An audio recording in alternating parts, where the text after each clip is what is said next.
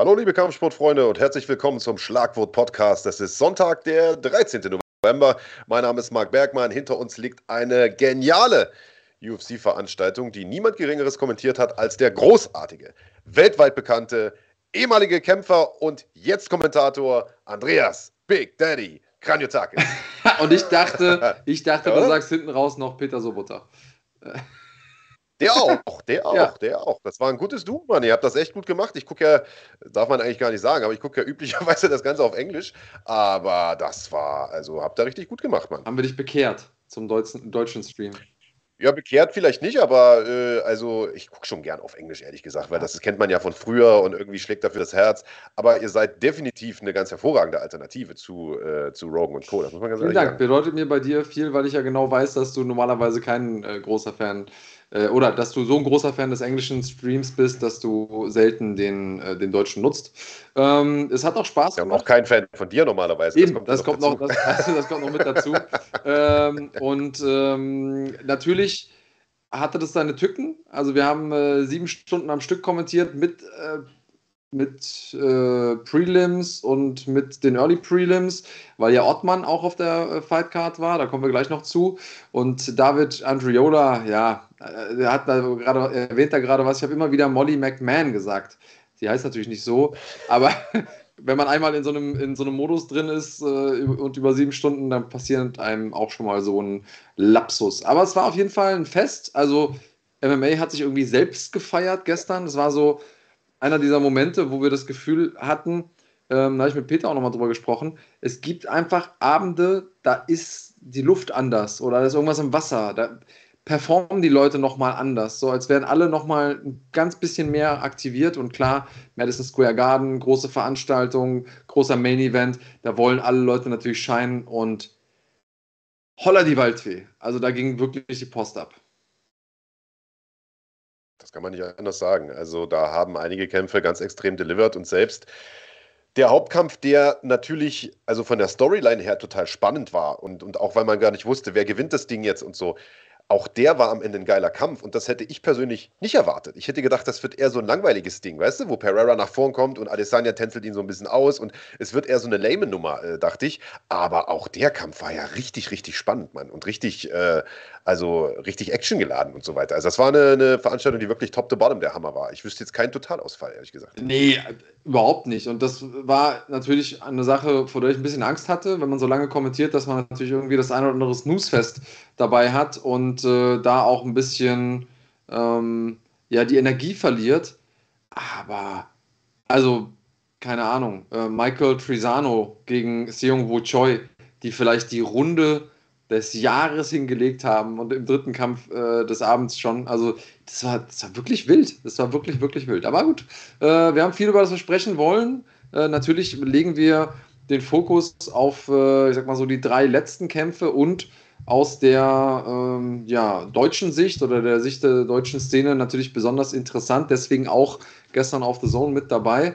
Äh, muss man ja sagen, da hat The Zone echt einen guten Job gemacht, dass wenn sie Kämpfer mit deutscher Beteiligung oder Camp Fightcards mit deutscher Beteiligung haben, dass sie dann sogar auch die Prelims und Early Prelims bekommen von der UFC. Das äh, war bestimmt nicht einfach, den aus, der Rippen, aus den Rippen zu leiern, denn ähm, normalerweise beschützt die UFC diese, diese Teile, weil sie eben exklusiv haben wollen für ihren eigenen Streaming-Service. Ähm, tja, hast du, wie hast du den Kampf gesehen? Äh, den Kampf von Ottmann meinst ja. du? Also wir fangen unten an sozusagen. Ja, dann äh, lass vielleicht ganz kurz noch vorher sagen, was wir heute noch in der ah, Sendung ja, genau, haben und dann, dann lass uns in die UFC reingehen. Genau. Wir haben äh, noch Daniel Weichel heute äh, am Start, der ja jetzt äh, kommenden Freitag kämpfen, Freitag? Samstag, nee, Freitag kämpfen wird. Kommendes Wochenende. Äh, auf jeden Fall kämpfen wird in Chicago, Illinois. Ich glaube, in der Nacht von Freitag auf Samstag äh, wird es sein. Ähm, der da einen ungeschlagenen äh, Dagestaner vorgesetzt bekommen hat, kurzfristig eingesprungen. Timo Kisriev, gern mal googeln den Mann. Absolute Rakete, kein einfacher Kampf für Daniel, der der erfahrenste deutsche Kämpfer überhaupt ist momentan noch aktiv und dem wir natürlich alle die Daumen drücken, was er zu sagen hat. Der Vater ungefähr Mitte der Sendung und hinten raus haben wir noch Joelton Lutterbach, der also ja ein absolutes Husarenstück jetzt hier verbringt Ende des Jahres und nicht nur bei NFC einen der Mainfights machen wird im Dezember, sondern ein paar Wochen vorher auch noch einen der Mainfights machen wird bei Glory, wo er sein Debüt gibt, obwohl er erst seit einem Jahr Kickboxer ist. Wahnsinn. Äh, ja, muss man erstmal nachmachen. Also der Typ ist wirklich Mixed Martial Artist, äh, kämpft Kickboxen, kämpft MMA, kämpft Muay Thai. Äh, jetzt, wenn er sich noch ein paar, bei ein paar Grappling-Turnieren anmeldet, dann macht er wirklich die, macht er wirklich einmal rund. Also wenn er jetzt dann irgendwie beim nächsten ADCC auch mit dabei ist, dann äh, ja, ist er ein richtiger äh, Fighters-Fighter sozusagen. Ist er natürlich so auch schon. Ähm, ich bin gespannt, was er dazu sagen hat. Und das ist auch ein cooler, cooler Dude, so, ne? was ich so gesehen habe. Äh, Alter, total. Ja. Spannend. Total cooler Dude. Der verrät im Interview äh, unter anderem, wie es dazu kommt, dass er Lutterbach heißt, denn der heißt eigentlich gar nicht so. Äh, also seid gespannt, das geht am Ende der Sendung und es gibt am Ende der Sendung natürlich auch What's in the Bag und Mitte der Sendung ungefähr wird ein bisschen was verraten, was äh, dein Comeback angeht, mein Lieber. Ja, schauen wir mal, ob wir dazu noch so viel verraten wollen. Der Hype ist real, der Hype ist der real. Hype, der Hype ist, ist real. Schauen wir mal, ob wir über den Hype heute schon reden wollen. Wir haben ja auch noch ganz viele äh, andere Dinge, über die wir heute reden können. Und ähm, ein paar Sachen rund um NFC werden wir natürlich auch noch besprechen. Ähm, und äh, die Fightcard wird äh, kompletter, weil wir nämlich jetzt auch noch ein paar Brave-Kämpfer haben, über die wir sprechen können in dem Kontext. Also, ähm, ja, wollen wir nicht einfach mal anfangen, damit wir, damit wir auch irgendwann mal. Let's go, let's go, let's go. Ja, Ottmann, hast du ja wissen wollen, wie ich den Kampf ge ja. gesehen habe. Also ich lese jetzt hier relativ viel Hate im Chat, muss ich mal sagen.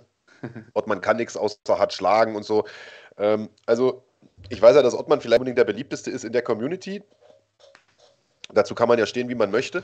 Aber äh, eins muss man sagen, der ist natürlich schon ein absolut talentierter Kämpfer. Und äh, die 13-0, glaube ich, war es oder so, die er da vorher hatte mit 10 K.O.s, äh, also die hat er auch nicht umsonst gehabt. Der war auch Nationalmannschaft in Thai-Boxen, äh, hat Deutschland da vertreten, sozusagen als im, im Amateurbereich. Also das ist schon ein guter Striker. Dennoch hätte ich, also und deswegen finde ich den Hate schon ein bisschen unangebracht, zumindest die Art und Weise, wie es an mancher Stelle vorgetragen äh, wird. Also ist definitiv nicht so, dass der nichts kann. Äh, auf keinen Fall. Ähm, ich war überrascht, dass der Kampf so ausgeht. Denn Frivola als Gegner hätte ich im Vorfeld gedacht, eigentlich wie maßgeschneidert für einen wie Ottmann, denn das ist ja auch einer, der eher nach vorn geht und mitballern will und ist jetzt nicht so der, der Ringer-Typ, der die Leute runternimmt und dann irgendwie in eine Submission zwingt oder so, sondern das ist eigentlich einer, der stilistisch Ottmann gut passt. Äh, ich war überrascht, dass das so ausgegangen ist, muss ich dir ganz ehrlich sagen. Du als Experte, Andreas, war das Pech, kalt erwischt oder war da irgendwo ein Fehler drin in der Matrix? Ähm ich muss eine Sache dazu sagen. Ich habe äh, über Twitter gestern, wir sind ja auch da immer irgendwie im, im Live-Feed mit dem Finger am Puls, ähm, relativ viel gute oder, oder positive Bestärkungen gehört in Richtung Ottmann. Leute haben gesagt, so, ey, ja, kann jedem mal passieren. Ich meine, muss man sich erstmal auf der Zunge zergehen lassen. Der Junge ist 13 und 0 im MMA, das muss man erstmal schaffen. Hat in großen Ligen gekämpft auch, dann in die UFC gekommen und hat da zwei Erstrunden-KOs hingelegt. Also egal wie günstig in Anführungsstrichen die Matchups für dich sind, das musst du erstmal machen. Und äh, ne, der, der, hat vorher bei Brave gekämpft noch und hat auch in Deutschland äh, gegen ein paar Leute gekämpft. So, ähm, da, also ob, ob, man den jetzt mag oder nicht, das muss man anerkennen. So. Äh, ich persönlich äh, habe kein Problem mit Ottmann, ich mag den gerne. Ist, ein, äh, ist auf jeden Fall ein lustiger Typ und ich habe ihm natürlich auch meine Lieblingsrubrik hier im Podcast zu verdanken, What's in the Bag. Insofern verbindet uns ja auch was hier im Podcast äh, mit ihm. Ähm, und äh, kurze Vorrede, dann komme ich nochmal auf deine Frage zurück. Es ist natürlich immer einfach von außen zu sagen, aber ich war überrascht, denn Ottmann hat aus meiner Sicht schon auch einen technischen, taktischen Fehler gemacht, den ich so von ihm nicht erwartet hätte. Denn er ist ein sehr, sehr guter Striker. Er bewegt sich gut, er bewegt sich viel ähm, und ich hätte höchstens erwartet, dass er vielleicht hinten raus, wenn er ermüdet, so ein paar Lücken offen lässt. Aber dass er dann in der ersten Runde so nah rangeht. Also er, äh, Situation war die, er hatte Frivola am, am Zaun, er hat ihn vorher auch schon mal gut angeschlagen. Also Frivola hatte reagiert und ich habe auch gedacht, so, ey, der ist, der ist angeschlagen. Er hat ihn schon quasi verwundet gehabt ähm, und ist ihm hinterhergegangen und ist aber sehr nah rangegangen. Also ähm, ich gucke immer auf die Hüfte, wie nah ist die Hüfte am, am Gegner. Und er stand sehr, sehr nah an Frivola, sodass sie im Prinzip in der Schwingerdistanz waren. Ähm, und damit hat er einen Nachteil halt beim Boxen. Ne? Also der andere kann nicht weg mit dem Rücken zum Zaun und er selber ähm, begibt sich aber in eine Distanz, wo der andere gefährlich sein kann. Und ich glaube, jetzt von außen betrachtet, nochmal, von der Couch aus macht man jedes Tor, äh, so nach dem Motto. Aber von außen betrachtet habe ich mich schon sehr gewundert, dass er das nicht besser, dass er diese Distanz nicht besser reguliert hat. Ich kann mir das so erklären, dass er das Gefühl hatte, so, ey, ich, ich muss ihn noch einmal hart treffen, dann geht der, dann geht der eh schlafen. Vielleicht hat er auch ein bisschen Ringrosten eine Rolle gespielt, ich weiß nicht. Ähm, aber das wäre schon was, wo ich sagen kann, so, hey, im Nachhinein wird er sich da selber wahrscheinlich den Allerwertesten beißen.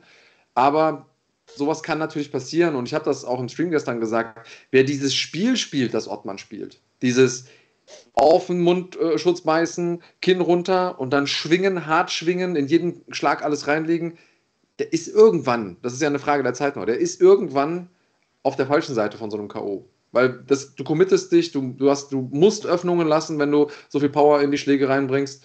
Und äh, gestern war es dann soweit. Ich hätte auch nicht damit gerechnet, dass Matt Favola ihn, wenn er ihn besiegt, so besiegt. Bin ich ganz ehrlich. Ich habe gedacht, wenn, dann grindet er den oder so.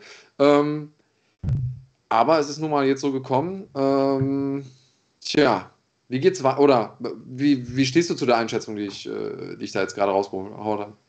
Ich sehe es hundertprozentig genauso. Ich war. Äh wie gesagt, total überrascht. Und äh, Peter hat es äh, gestern eigentlich gut gesagt, als ihr gemeinsam kommentiert habt. Mhm. Der sagt, äh, Ottmann, also bevor das passiert ist noch, ne, äh, hat er gesagt, weil am Anfang ist ja kaum passiert. Ne? Ottmann hat sich viel bewegt, aber hat wenig selbst geschlagen. Mhm. Und Peter sagt, das ist eigentlich typisch Ottmann. Der, der ist nicht einer, so ein Volume-Puncher, der, der läuft und, und schlägt irgendwie, keine Ahnung, 30 Hände pro Minute, sondern das ist einer, der zwar Druck macht, aber der nur dann schlägt, wenn er eine Lücke sieht. Und das hat er diesmal auch gemacht. Und er hat Frivola angeklingelt, oder angeklingelt nicht, aber er hat ihn gut getroffen, mhm. so wie du es schon gesagt hast. Und ich glaube, er wollte einfach zu viel. Genau deswegen ist er auch in die Distanz rein. Denn wenn man guckt, du siehst im Replay gut, er schlägt ja selber einen Schwinger. Ich glaube, einen linken Haken, der aber dadurch, dass er vorher abgekontert wird, durch den kürzeren Haken vorbeipfeift. Und ich glaube, wenn der getroffen hätte, dann wäre das Ergebnis genau umgedreht gewesen. Dumm gelaufen, war also in dem Moment in der Hitze des Gefechts wahrscheinlich die falsche Entscheidung getroffen ich gehe jetzt rein und gehe aufs Ganze und das hat sich halt hintenher nicht raus, äh, ausgezahlt. Äh, aber wie du schon sagst, ich sag mal, 10 K.O.s in 13 Siegen, die kommen halt nur, wenn du ab und zu auch mal Risiko gehst.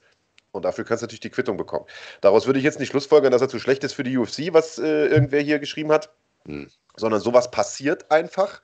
Ähm, und ich glaube auch nicht, dass es Ringrost war. Ich fand, er hat sich gut bewegt und die, das Timing hat gestimmt, die Distanz hat am Anfang zumindest mhm. auch gestimmt, das war alles top. Ähm, ich glaube einfach, er hat eine falsche Entscheidung getroffen. Im, im ja, als er, als er, wie sagt man, als er das Blut schon äh, geleckt hatte, ja. ne? nachdem ja, er getroffen hat. Ja, also das hat er ja, der diesen, äh, in Anführungsstrichen, Killerinstinkt, ne? diesen äh, Will to Finish, wenn er merkt, ich habe den anderen angeschlagen, er hat auf der einen Seite diese ähm, Abgeklärtheit zu warten, den, den Knockout nicht erzwingen zu wollen, wenn der andere nicht angeschlagen ist, aber wenn, dann geht er auch wirklich rein und will den anderen nicht mehr vom Haken lassen. Ja, und gestern äh, war der andere dann irgendwie äh, an der, am besseren Ende dieses Knockouts. Ähm, ich äh, stehe dann gemeinsam mit dir jetzt vor der Frage, wie geht es weiter mit und für Ottmann? Ja, also ich sag mal, wenn man, wenn man so ein bisschen weiß, wie, wie er und, und seine Brüder da in, in Marokko jetzt leben, also ich glaube, die haben ja jetzt keinen finanziellen Druck sozusagen äh, zu kämpfen, sondern äh, die sind in Marokko gefeierte ja, Stars weiß ich gar nicht, ob das das richtige Wort ist, aber die sind da schon relativ populär. Volkshelden kann man vielleicht sagen, ne? Und äh, man weiß, dass die da auch ein bisschen hofiert werden vom, äh, vom König äh, in Marokko und so weiter. Und ich glaube nicht, dass die jetzt äh, sozusagen das Problem haben, äh, mir geht das Geld aus und ich muss unbedingt nochmal kämpfen. Ich denke aber schon, dass die nochmal kämpfen werden, weil das ist natürlich der Grund für ihren Prestige dort. Ich denke einfach, der wird sich nochmal Zeit lassen und dann sehen wir ihn halt nächstes Jahr oder was weiß ich wann wieder. Mhm. So. Also hat man ja, sieht man ja an seinem Bruder Abu auch, der ja gestern als äh, Betreuer mit dabei war, der kämpft ja jetzt auch nur alle Jubeljahre mal und ähm, ja, ich denke, wir sehen Ottmann irgendwie nächstes Jahr vielleicht mal wieder, vielleicht auch erst das Jahr drauf. Äh, aber ich denke nicht, dass dieser K.O. jetzt dazu führt, dass wir ihn nie wiedersehen oder sowas. Mhm. Das glaube ich nicht. Ähm, ich würde ganz kurz nochmal hier auf den Chat eingehen. Ähm, schöne Grüße übrigens an alle Leute, die live mit dabei sind. Ihr könnt uns gerne helfen. Äh, ich sehe, hier sind weit über 200 Leute live im, im Chat. Macht doch mal kurz den Klick auf den Daumen hoch. Das hilft uns ganz, äh, ganz immens ähm, insgesamt bei YouTube, um denen zu zeigen, hey, hier passiert was. Und ähm, danke für die äh, vielen guten Feedbacks zu äh, gestern dem, dem Kommentar. Ähm, das macht mich natürlich glücklich. Ich will kurz auf eine Sache eingehen. BT schreibt hier, Ottmann hat schon als Amateur gedopt. Ich habe es mit eigenen Augen gesehen, als ich auf der Amateur-DM gekämpft habe im Thai-Boxen. Er hat damals eine Spritze in den Fuß bekommen vorm Kampf. Ich denke mal, das heißt Kampf. Ähm, da sind ein paar Sachen mit drin. Ähm, also erstens, ähm, wenn jemand dopt, dann macht er das ja selten direkt vorm Kampf, außer es ist irgendwas jetzt Aufputschendes. Ähm, und äh, vor allen Dingen spritzt man alle Sachen, die Sinn machen, nicht in den Fuß. Das Einzige, was man da vielleicht machen kann, ist, wenn der vielleicht ein äh, Problem hatte mit seinem Fuß. Also wenn der Fuß vielleicht verstaucht war, angebrochen oder so, dann kann man für eine kurze Zeit da ähm, was reinspritzen, was den Fuß betäubt, damit er den Schmerz nicht merkt, ähm, wenn er zum Beispiel einen Kick macht oder einen Kick blockt oder sowas. Das ja, ist wahrscheinlich nicht hundertprozentig erlaubt, ähm, aber es ist nochmal was anderes, als wenn man sich irgendwie leistungssteigernde Substanzen reinfährt. Insofern ähm, würde ich das gerne in, in Relation setzen. Oder wie stehst du dazu, Marc?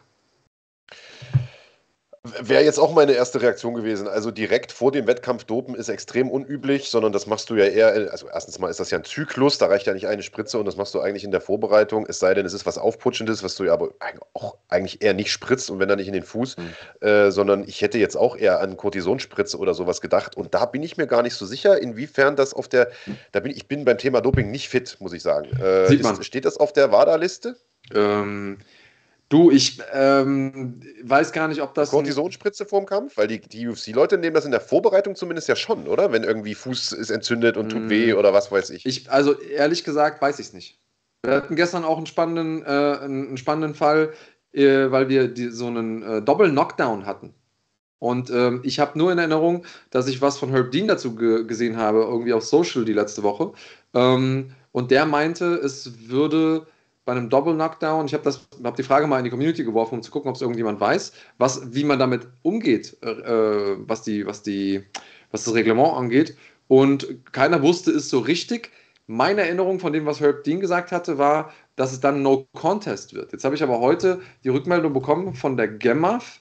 Unser Hans Dampf hat dann nämlich nochmal nachgehört. Der ist ja da, was, was, was angeht, detailverliebt. Ähm, und der sagt, äh, dass ja, den Clemens Werner gefragt hat. Und der sagt, beim Doppel-K.O. sei es ein Technical Draw. Also, ähm, was ich damit sagen will, ist, es gibt manche Dinge, die sind so speziell, weil dann hat auch irgendeiner äh, bei Twitter gefragt, ja, wie kann der Peter sowas nicht wissen? Der wusste nämlich auch keine konkrete Antwort darauf. Aber ich meine, sowas gab es noch nie in der UFC. Das ist einfach so weit weg von dem, was man normalerweise kennt. Da kann man auch mal als Profi irgendwie eine Lücke haben. Ähm, und wenn es einem passiert, dann ist es ja eh irrelevant. Das kriegt man dann hinten schon hinten raus schon, schon mit. Aber wäre auf jeden Fall eine spannende Frage, ob die USADA das zulässt, ähm, dass man sich zum Beispiel äh, irgendwas in die Faust spritzen lässt, damit man die, die Schläge nicht merkt oder so.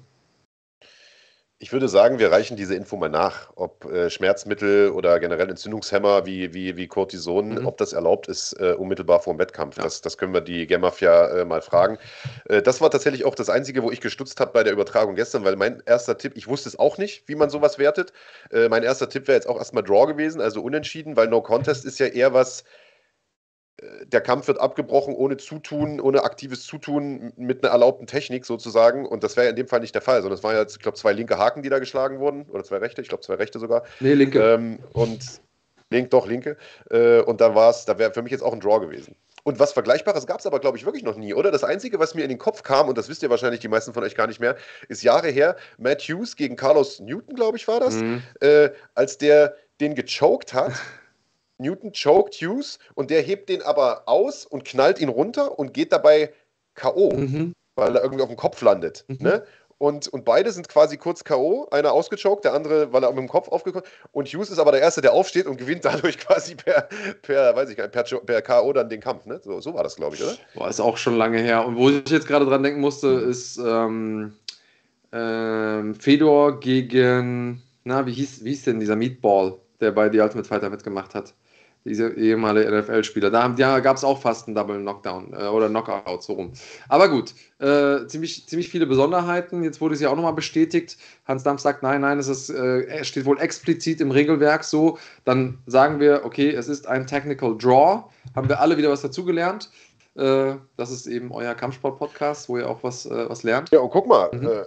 Wir haben auch eine total geile Community, denn äh, nicht nur Hans Dampf ist da sehr, sehr emsig, sondern Fatboy, auch Kanal-Mitglied, der hat hier äh, direkt mal bei der USADA nachgeschlagen. Die haben ja ihr Regelwerk Gott sei Dank äh, öffentlich und sagt, all äh, Glucocorticoid Injections, ich hoffe, ich habe das richtig ausgesprochen, are prohibited during the in-competition period. Also du darfst so quasi alles, was in, in Richtung Cortisoninjektion und so weiter geht, während der Wettkampfphase oder während der, während des während der Wettkampfzeit, ich weiß nicht, wie diese Period genau sich, äh, äh, wie die, genau die bemessen ist, nicht nutzen. Also dann wäre das theoretisch auch nicht erlaubt, zumindest nach äh, Statuten der, der USADA nicht. Ne? Da haben wir es ja schwarz auf weiß. Aber wie gesagt, wer weiß, was da damals drin war vor vielen, vielen Jahren.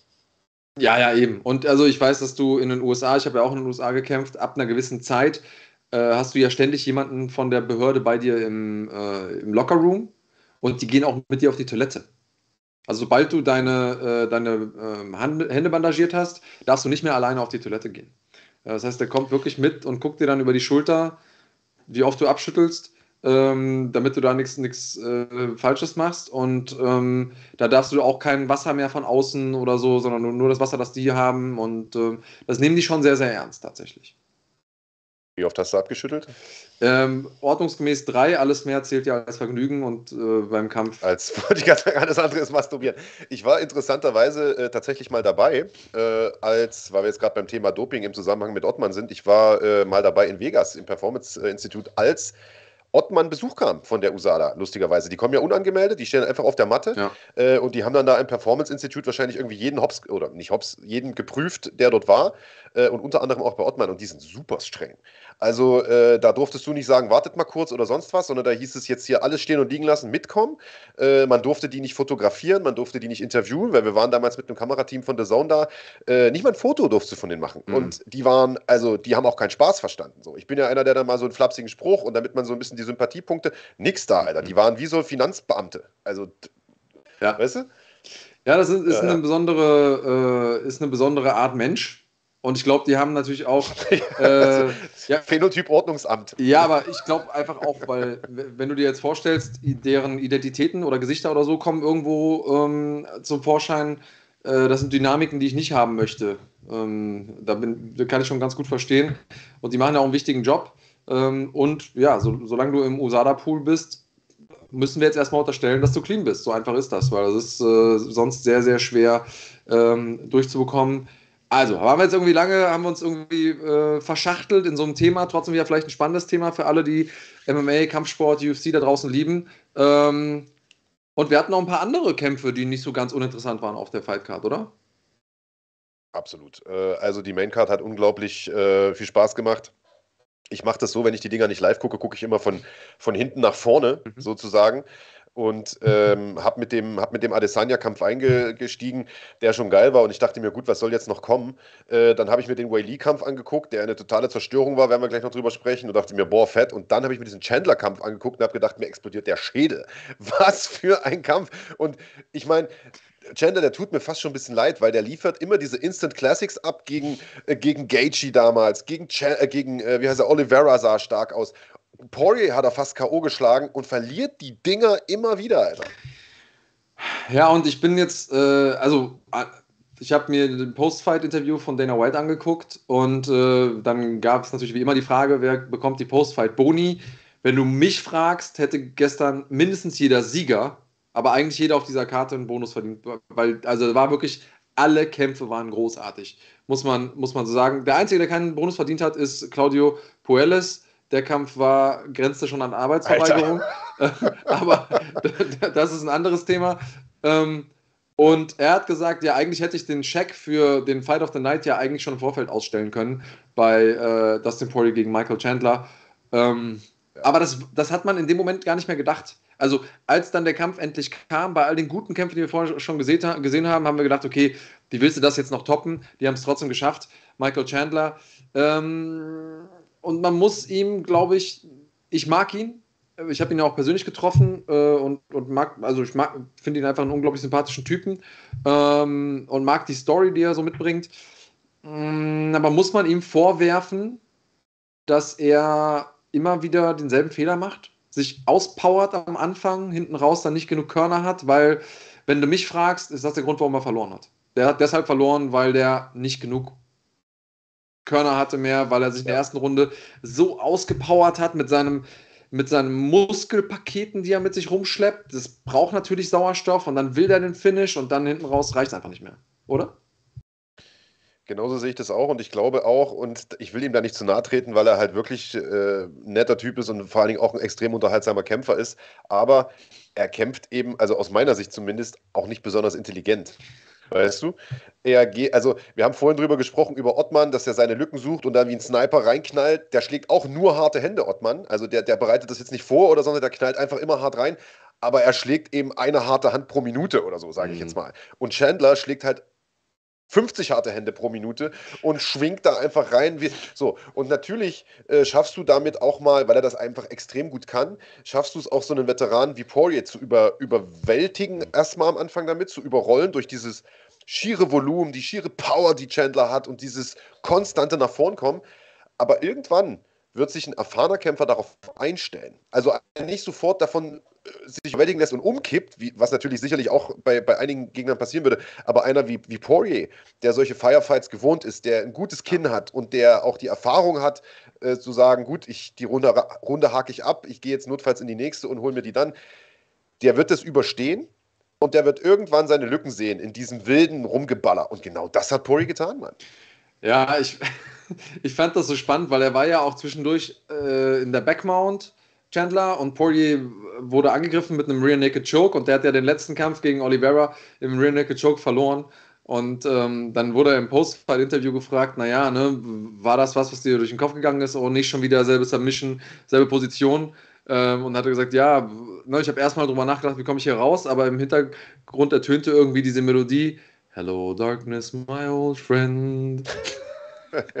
und ja, das wäre natürlich echt auch doof gewesen für ihn. Ähm, aber dass er natürlich das Ganze dann nochmal rumgedreht hat, äh, umso spannender. Lass uns nochmal ganz kurz drüber sprechen. Ist Chandler ein Dirty Fighter? Weil es gab ja so zwei Dinge, die im Nachhinein bemängelt wurden. Er selber sagt so, ey Leute, ich kann nichts dafür. Das eine war, ich sag mal so Fishhooking, ne? also er ist da mit dem Finger in den Mund gegangen von ähm, Dustin Poirier und wollte so ein bisschen zumindest mal in der Wahrnehmung von Poirier, so das, hat das gesagt, den, den, Kopf hochziehen, damit er dann unter das Kinn kommen kann mit der Hand für den Rear Naked Choke. Glaubst du, das war Absicht? Natürlich war das Absicht, das war auf jeden Fall Absicht und äh, ich werfe ihm das aber gar nicht vor auf dem Niveau. Ich sag mal, beschissen hast du nur, wenn du erwischt wirst. Erwischt wurde er ja offensichtlich nicht, beziehungsweise Poirier hat das dann gemeldet, aber geahndet wurde es auch nicht oder sanktioniert.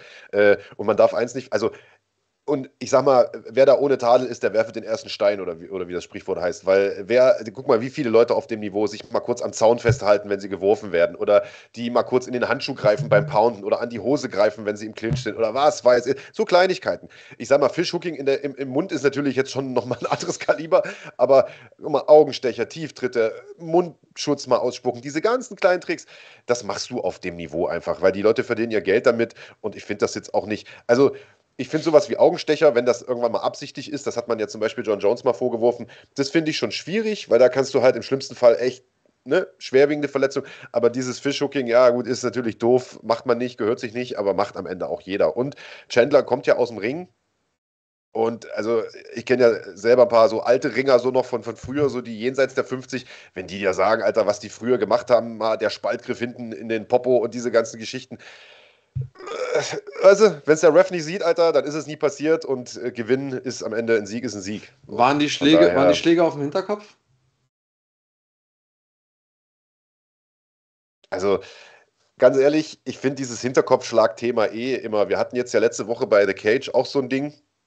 Da war ein Kampf relativ schnell vorbei, weil äh, ein Gegner sich oder ein Kämpfer hat sich beschwert über einen Schlag auf dem Hinterkopf und hat sich aber so sehr beschwert, dass er irgendwann so ein bisschen wie Aljamain Sterling damals plötzlich in so einem in so einem Prozess drin war, aus dem er nicht mehr rauskam. Also der hat sich so extrem beschwert und so, oh, tut mir so weh, dass dem Ref gar keine andere Möglichkeit mehr blieb, als diesen Kampf abzubrechen. Mm. Weißt du, wie ich meine? Mm. Ich glaube, das wollte der selbst nicht. Der wollte einfach nur ein bisschen meckern. Und äh, ich finde immer, du erklärst ja selber, wie, wo diese verbotene Fläche ist. Die ist so klein und Kämpfer bewegen sich. Du bist im Eifer des Gefechts. Ja, aber Manuel P. schreibt es hier. Ich hatte auch das Gefühl, dass er seinen Kopf in dem Moment gar nicht äh, so viel bewegt hat. Also ich hatte eher das Gefühl, dass, dass der relativ statisch war und dann trotzdem, das sah für mich schon stark nach Hinterkopf aus. Und dann gab es noch diese Nummer mit dem, mit dem Blut aus der Nase. Also es gab ja einen Moment, wo, wo auch Chandlers Nase so hart getroffen wurde, dass da auch signifikante Mengen an Blut rausgelaufen sind. Das, also ein bisschen Blut sind wir ja gewohnt beim MMA, kein Problem. Ähm, aber äh, das war schon echt viel und dann äh, war irgendwie über denn und da kam schon auf einmal so ein ganzer Schwall raus. Jetzt die Frage, kann er das steuern? Hat er das extra gemacht? Äh, Dustin hat gesagt, jo, auf jeden Fall. Chandler hat gesagt, hört mal zu, Leute, äh, die Schwerkraft habe ich nicht erfunden, deswegen das könnt ihr mir nicht ankreiden. Äh, ist auf jeden Fall, es sind schon viele Sachen, die da irgendwie ähm, reinkommen in diese, also in diese Spalte, ist er ein, ein dreck, dreckiger Kämpfer oder nicht. So, ähm, ja. Sagen wir mal so, er tut alles, um zu gewinnen. Ja, ja, und ihr könnt ja mal in die weißt Kommentare du? Also schreiben, also, ob ihr findet, dass das okay ist. Na, also so in diesen, in diesen Grauzonen sich zu bewegen, mal kurz in die Lippe oder mal, mal irgendwie einen auf dem Hinterkopf geht immer oder so, oder ob ihr sagt, nee, das äh, sollte, sollte ein Kämpfer, der auch was auf sich hält, nicht machen. Ich habe gerade eine Idee für ein neues Video, was wir machen können. Die zehn besten Dirty Tricks. Käfig festhalten, Fishhooking, Hinterkopf. Ne? Vielleicht gibt es noch ein Brazilian paar, die Leute nicht so kennen. Da müsstest du mal auspacken ja. aus deiner Zeit. Ja, ja. finde ich gut. Ja. Wurdest du mal durch einen Dirty Trick irgendwie ge, ge, also ge, geärgert oder, oder, oder kampfentscheidend sogar Ja, natürlich. Also äh, Klassiker in die Handschuhe greifen. Ne? So ähm, in der, in der Turtle Position, du bist oben, willst eigentlich woanders hin mit deinem Arm und der andere greift in den Handschuh rein und dann hast, kommst du halt nicht weg. Und äh, das kann schon auch die, die Dynamik von einem Kampf stark verändern. Und wenn der Referee irgendwie pennt, dann ähm, ja, kann, kann das schon viel ausmachen. Sowas habe ich häufiger erlebt. Klar, und äh, festhalten am Zaun. Ja, ich habe damals auch noch viel in Ringen gekämpft, festhalten am Ringseil und so. Dann fand das ein Takedown. Ich war auch nicht immer das Cardio-Monster, das heißt, ich probiere einen Takedown, du hältst dich am, äh, am Ringseil fest, ja, den, für den zweiten habe ich keine Power mehr, dann hat das vielleicht auch schon ähm, den Kampf verändert. Also ja, solche Sachen eben. Ne? Hast du mal selber so einen Trick gemacht, oder? Ich habe mir echt Mühe gegeben, das nicht zu machen. Tatsächlich. Also ich äh, habe ja eben so ein bisschen verschämt die Hand gehoben, als du gesagt hast, werfe den ersten Stein. Jedenfalls nicht willentlich, sagen wir mal so. Es kann, kann immer sein, dass vielleicht habe ich irgendwie aus Reflex mal irgendwo reingegriffen oder so, aber ähm, keiner, der mir jetzt einfällt und keinen, den ich willentlich gemacht hätte. Ja. Ja, na dann ist, äh, bleibt mal die Frage, wie geht es denn für den weiter und wie geht es für das Team Poirier weiter, der ja jetzt im Prinzip, im, also Weißt du, das klang ja nach diesen McGregor-Siegen schon so ein bisschen, als ob er eigentlich satt ist und ich habe ja alles erreicht und mit dem Titel hat es ja nicht geklappt so mhm. richtig und was will ich jetzt eigentlich noch erreichen?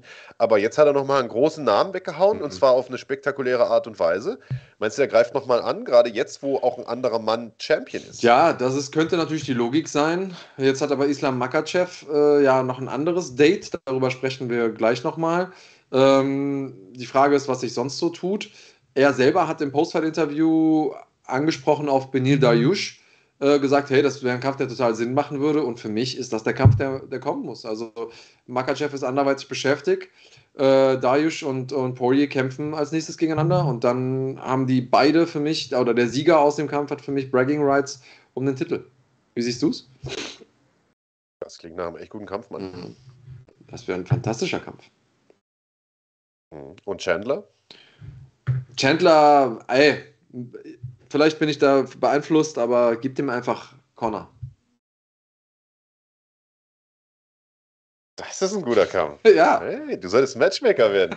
Das ist ein guter Kampf. Stimmt, an den habe ich ja gar nicht gedacht. Aber meinst du, der macht nochmal 70 Kilo? Das glaube ich doch fast nicht, so wie der zurzeit aussieht. Also ich glaube, Chandler wäre es egal. Der wird den auch auf äh, 90 Kilo kämpfen. Hauptsache, er kriegt seine Red Panty Night. Ähm, Ey, aber der sah schon klein aus, Alter, gestern gegen Poirier, ne? Da habe ich mir gedacht, das ist eine, der sah aus wie ein Bantamgewicht gegen den. Ja, aber ich, aber ich glaube, das würde dem Kampf keinen Abbruch tun. Ich glaube, es wäre trotzdem ein geiler Fight. Nee. Ja.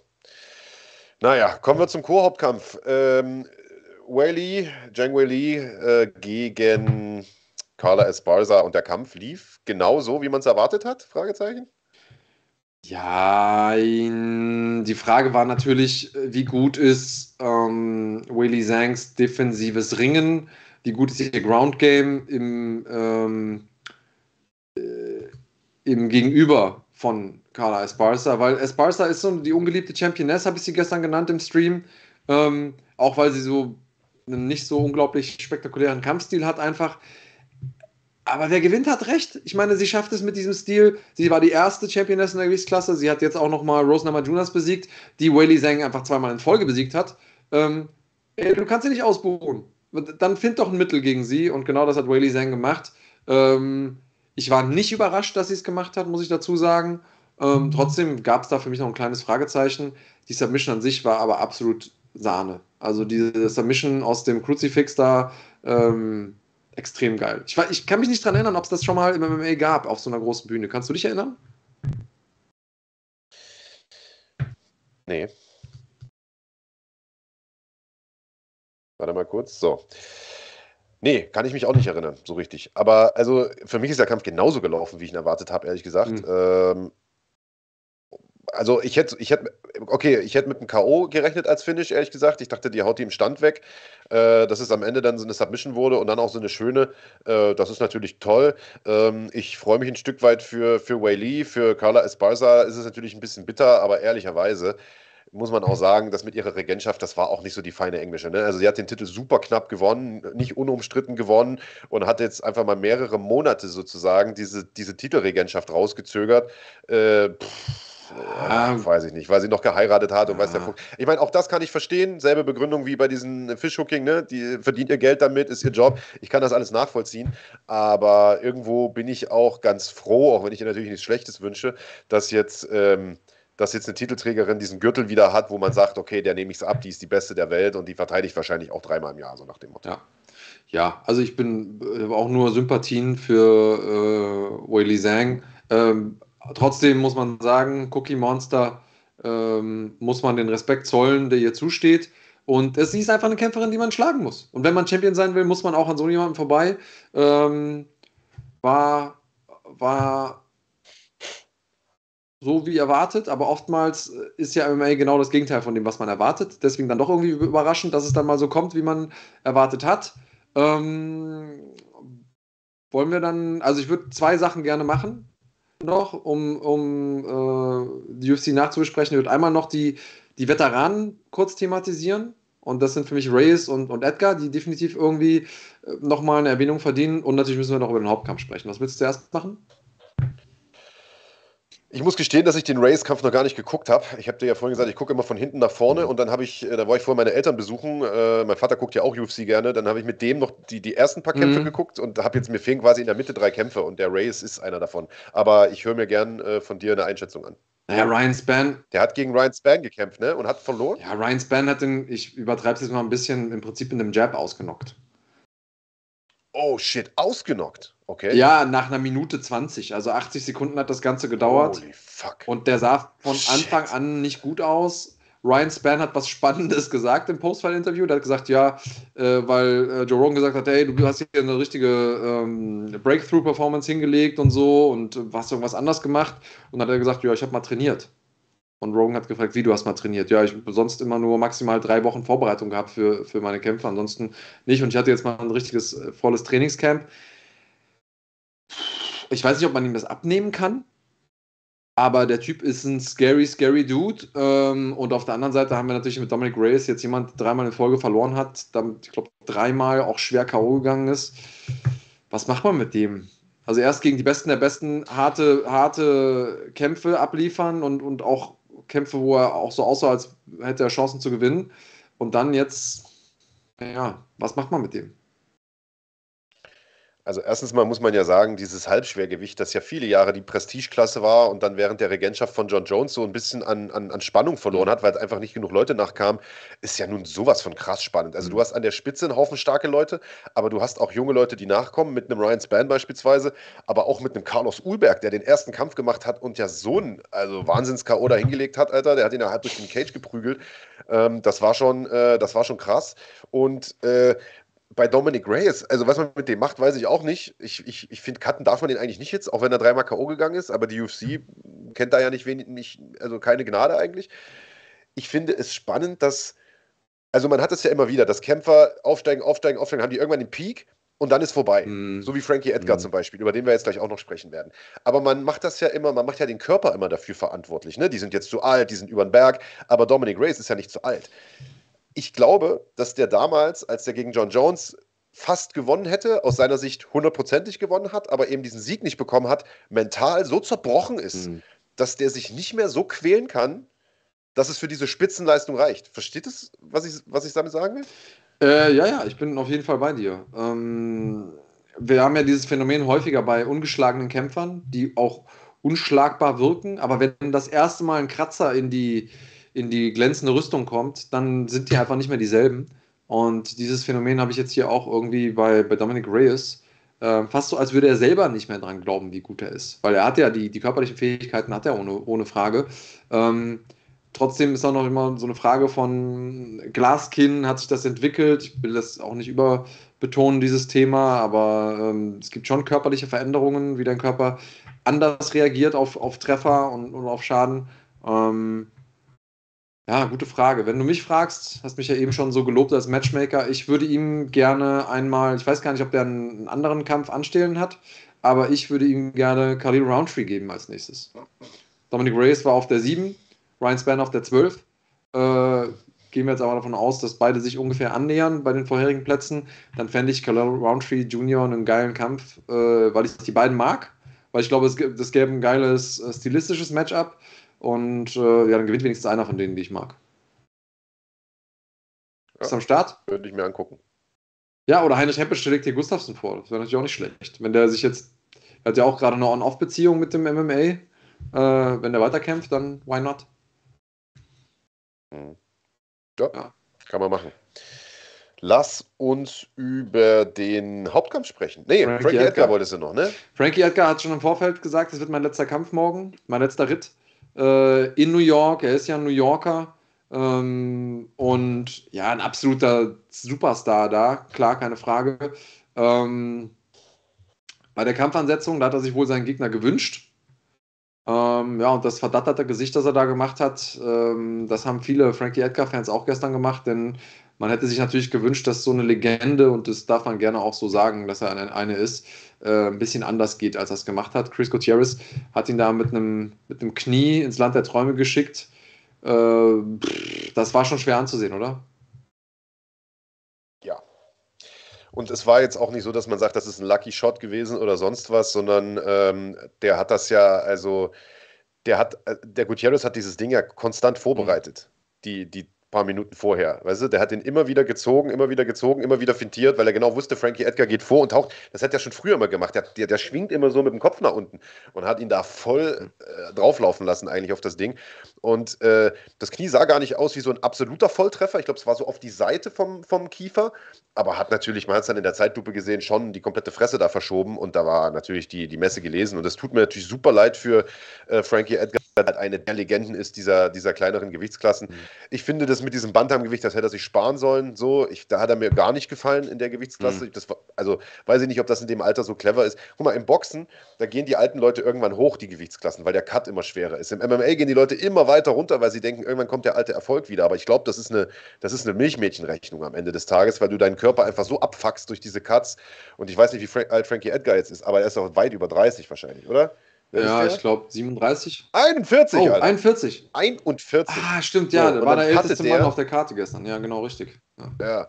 Und ich meine, dass er Federgewicht, das habe ich noch verstanden, so, weil er war ja als Leichtgewicht immer dafür bekannt, überhaupt nicht zu cutten jahrelang, ob, obwohl die anderen Leute schon gecuttet haben wie Sau, äh, was mir immer extrem viel Respekt abgenötigt hat. Aber ich glaube, dieses Bantamgewichtsexperiment, Alter, das war eine Katastrophe. Und ich meine, er ist wahrscheinlich auch, wenn man mal bedenkt, wie viele Schlachten der schon am Anfang seiner UFC-Karriere hatte, so als er da Champion war, die, die Sachen gegen Maynard und so. Und, und was für Granaten der auch gekämpft hat.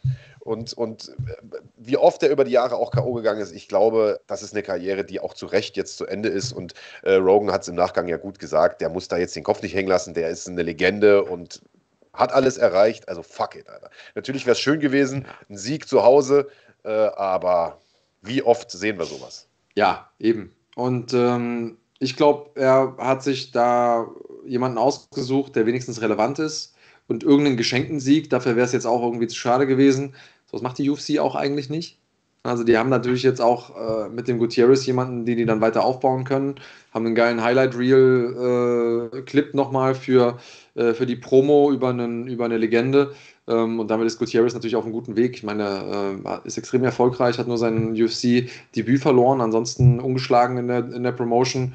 Ähm, der war auch gestern super emotional. Ich glaube, der hat gestern auch ein paar Fans dazu gewonnen. Wie immer oder wie so oft alles richtig gemacht, aus Promoter-Sicht, würde ich sagen. Ja, total. Also genauso macht man es, die Allstars gegen die jungen äh, Talente stellen.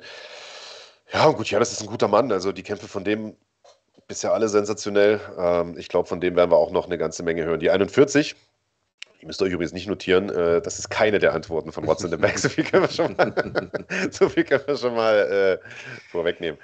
Ähm, ja, Hauptkampf. Hauptkampf. War langweilig, oder? Können wir eigentlich skippen? Brauchen wir nicht drüber reden. ja, äh, im Prinzip Usman-Vibes, oder? Ja, also ich finde, ich finde, man hat, ach gut, kann man sich natürlich auch immer reinreden und so, aber äh, be bevor der Kampf angefangen hat und, und Buffer die vorgestellt hat, der Gesichtsausdruck von Izzy, ich finde das ja immer spannend. Wie so, man versucht ja immer den Kämpfer so ein bisschen zu lesen und der hat natürlich das so ein bisschen auf cool, wie er halt ist, gelassen stand er da, aber du musst dir halt vorstellen, du hast schon zweimal gegen den gekämpft. Im zweiten Kampf zwar gut ausgesehen äh, und so, aber trotzdem verloren. Zwei Niederlagen und jetzt, jetzt, jetzt auf dieser großen Bühne kommt der Typ nochmal. Einmal durch K.O. gegen den verloren, das ist ja nochmal eine ganz, ganz besondere Sache und dieser Kerl steht dort, sieht aus wie ein Killer. Ähm, und was geht dir da durch den Kopf, Mann? Das muss doch, Todesdruck sein, Alter. Ohne Ende. Und dann kämpft er den perfekten Kampf. Kämpft den perfekten Kampf bis auf diese zweite Runde und verliert das Ding in der letzten Runde, Alter. Da beißt du dich doch in den Arsch am Arm. Ja, auf jeden Fall. Ähm, und ich will mir gar nicht vorstellen, äh, er hat es ja immer wieder betont, der kämpft nicht mehr für den nächsten Sieg, sondern er kämpft für seine Legacy. Ähm, und ich will gar nicht mir vorstellen, wie hoch dieser Druck ist, wenn man so lange ungeschlagen ist, wenn man so lange diesen Nimbus der, des Unbesiegbaren aufrechterhalten hat, ähm, wie hoch der, der, wächst ja mit jedem Kampf, dieser Druck, das aufrechtzuerhalten. Diese Angst, hey, was passiert, wenn ich nicht mehr der bin, der ungeschlagen ist und so zerbröckelt dann meine ganze Karriere, ne, mein, mein ganzer Hype. Ähm, und ich finde, Izzy ist damit extrem gut umgegangen, ähm, wirkte auch im, im Nachhinein souverän es gibt ja auch viele Leute, die extrem sympathisch sind, solange sie gewinnen. Und wenn sie dann verlieren, findet man sie relativ unsympathisch. Ich fand, ich fand er war kein äh, sore Loser, wie die Amis sagen, sondern das hat er schon ganz gut äh, eingesteckt. Ähm, tja, er selber sagt, es lag auch viel daran an den Low Kicks, die Pereira getreten hat, ähm, weil er eben damit die Beweglichkeit eingeschränkt hat, also diese Calf Kicks und die Beweglichkeit ist ja eine große Waffe von, von Izzy. Ich fand, dass er von Anfang an anders gekämpft hat als gegen alle anderen Leute. Nicht so loose, nicht so, äh, er war nicht so rein raus, viel Hände runter, hat er zwar auch gemacht, aber ähm, hat schon anders gekämpft. Ja, auch dieser Einlauf ohne Shishi, ohne, ohne Tanzen, das war schon anders für ihn. Ähm, hatte er das Zeug, da gestern zu gewinnen? Auf jeden Fall. Aber Alex Pereira ist jemand, den muss man halt wirklich bis zur letzten Sekunde besiegen und nicht nur den Großteil des Kampfes. Das haben wir einmal mehr gesehen. Alle Punktrichter hatten übrigens erste Runde bei Izzy, zweite Runde bei Pereira und Runden 3 und 4 wieder bei Izzy. Das heißt, das Ding wäre definitiv in seine Richtung gegangen, wenn das jetzt keine 10 8 Runde geworden wäre hinten raus. Ähm, tja, bitter, Usman-Vibes. Ähm, aber so ist der Sport. Direkter Rematch, direktes Rematch, ja oder nein? Weiß ich nicht. Also könnte man sich natürlich nicht beschweren. Irgendjemand hat es hier geschrieben. Äh, Adesanya sehr, sehr aktiver Champion gewesen. Viele gute Leute auch gekämpft über die Jahre. Ja. Und wie gesagt, einen guten Kampf gemacht bis zur letzten Minute, sprichwörtlich. Äh, oder fast schon buchstäblicher. Mhm. Ähm, aber irgendjemand hat vorhin auch geschrieben, relativ am Anfang noch äh, des Podcasts, äh, Pereira hat Glück gehabt oder sowas. Und auch das ist aus meiner Sicht absoluter Quatsch, denn äh, du hast die äh, Halfkicks angesprochen, der hat von Anfang an, an der, daran gearbeitet, die Mobilität sozusagen zu nehmen. Ähm, Adesanya hat einen perfekten Kampf gemacht. Du hast gesagt, nicht so loose, aber strategisch clever. Der hat Pereira immer kommen lassen, immer gezogen und dann immer wieder gestoppt oder, oder weißt du, hat also sich nie am Käfig stellen lassen und so, außer in dieser scheiß letzten Runde. Und da kriegt er halt das Ding und geht runter. Und äh, das wird sicherlich auch ein Teil, äh, ein Grund gewesen sein, dass die, dass die Beine kaputt waren. Vielleicht war die Konzentration auch weg. 25 Minuten sind eine lange Zeit, wenn du da die ganze Zeit hochkonzentriert sein musst. Und ich finde, Pereira hat das extrem stark gemacht. Rückkampf würde ich mir gerne angucken. Ich glaube, Izzy hat das Zeug, ihn zu schlagen. Die Frage ist, glaubt er selbst noch dran, nachdem er jetzt dreimal verloren hat? Ja, also sind viele, sind viele Faktoren. Eigentlich, wenn man jemanden hat, der eine lange Titelregentschaft hat, dann ist so ein Immediate Rematch wahrscheinlicher. Ähm, ich finde schon, dass man das machen sollte, ehrlich gesagt. Auf der anderen Seite eröffnen sich ja natürlich so viele andere coole Möglichkeiten jetzt. Dadurch, dass Izzy ja die Division so ein bisschen langweilig gemacht hat, weil er die Leute alle schon mindestens einmal besiegt hatte, äh, war es ja auch einfach sehr, sehr dankbar, dass da jetzt äh, dieser Pereira irgendwie aus der Versenkung kam. Ähm, und jetzt hat die UFC so viele andere frische Matchups, die sie machen kann, aber ich glaube, das wäre schon der, der Kampf, den ich mir auch wünschen würde. Und ja, dann muss Izzy zeigen, es kann ja auch sein, dass er wirklich der beste Kämpfer der Welt ist, Izzy, aber eben dieses eine Kryptonit hat. Wenn er jetzt ein Superheld wäre, hat diesen einen Nemesis, an dem er nicht vorbeikommt und alle anderen kann er besiegen. Äh, vielleicht ist das ja auch Pereira, oder? Ja, das ist vielleicht der John Jones für Daniel Cormier. Ja, so, ja, ja genau. Ist vielleicht Pereira von naja, kann schon sein. Aber klar, so ein Rückkampf wäre natürlich cool, könnte ich mir äh, in Brasilien gut vorstellen. Ist wahrscheinlich jetzt noch zu nah, äh, was mit ziemlicher Sicherheit zu nah, mhm. aber äh, das wäre eine Idee. Ähm, ja, wäre sicherlich, äh, wär sicherlich ein gutes Matchup. Ich bin jetzt halt mal gespannt, wie sie äh, Pereira pushen. Die UFC hat in der Vergangenheit ja immer mal wieder Probleme gehabt, Leute äh, gut zu platzieren, die kein Englisch sprechen, mhm. die sozusagen nicht aus dem, aus, dem, aus dem amerikanischen Raum oder so kommen.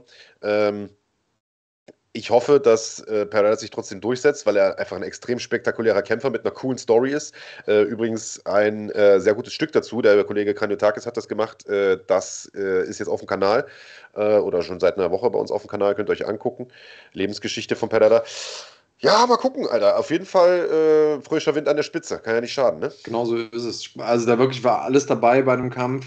Sie hat ein bisschen von seinen Ringer-Skills gezeigt, Grappling-Skills gezeigt äh, hat auch Fight IQ mit eingebracht, also eigentlich alles richtig gemacht, äh, bis er sich dann in der letzten Runde hat stellen lassen. In der ersten Runde noch sogar in den letzten Sekunden Pereira angeklingelt, so knapp mit dem, mit dem Rundengong. Äh, Pereira hat sich auch, da muss man mal sagen, Hut ab davor, gut zurückgekämpft. Ja, war schon spannend, war schon spannend. Und weil Mad Max das gerade hier schreibt, Chimaev gegen Pereira, wie würde das ausgehen?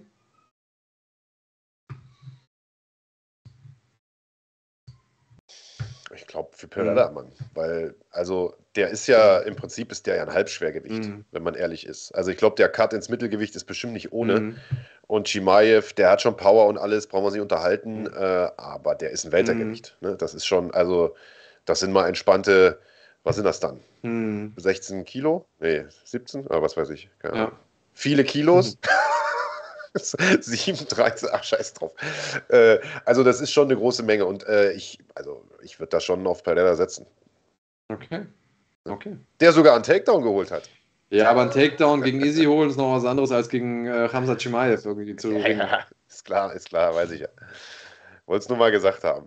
Ne? Mal gesagt haben. Aber jemand hat hier, ich weiß gar nicht, wer es gerade geschrieben hat, aber irgendjemand hat hier geschrieben, ich würde gerne äh, Robert Whittaker gegen äh, gegen Pereira sehen. Und das ist natürlich Fall. ein guter Punkt. Du hast natürlich jetzt eine Reihe neuer, unverbrauchter Matchups, die du bringen mhm. kannst, äh, indem du einen Paulo Costa, selbst wenn der gewinnt jetzt hier in Perth, kämpfen die ja Whittaker gegen Costa, wenn der Paulo Costa das Ding gewinnt, auch den Kampf würde ich mir angucken. Ich glaube auch, dass der vom Körperbau und so besser passt äh, zu Pereira als äh, zu Izzy. Wenn er sich am Tag vorher nicht eine Flasche Wein reinknallt, dann mal gucken, Alter. Ja, das ist ja das, was ich meine. Ich würde Izzy den, das Rematch gönnen, aber mit Pereira sind so viele schöne, spannende, frische Matches da das macht es eigentlich spannender.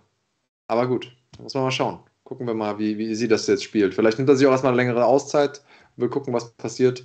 Schauen wir mal.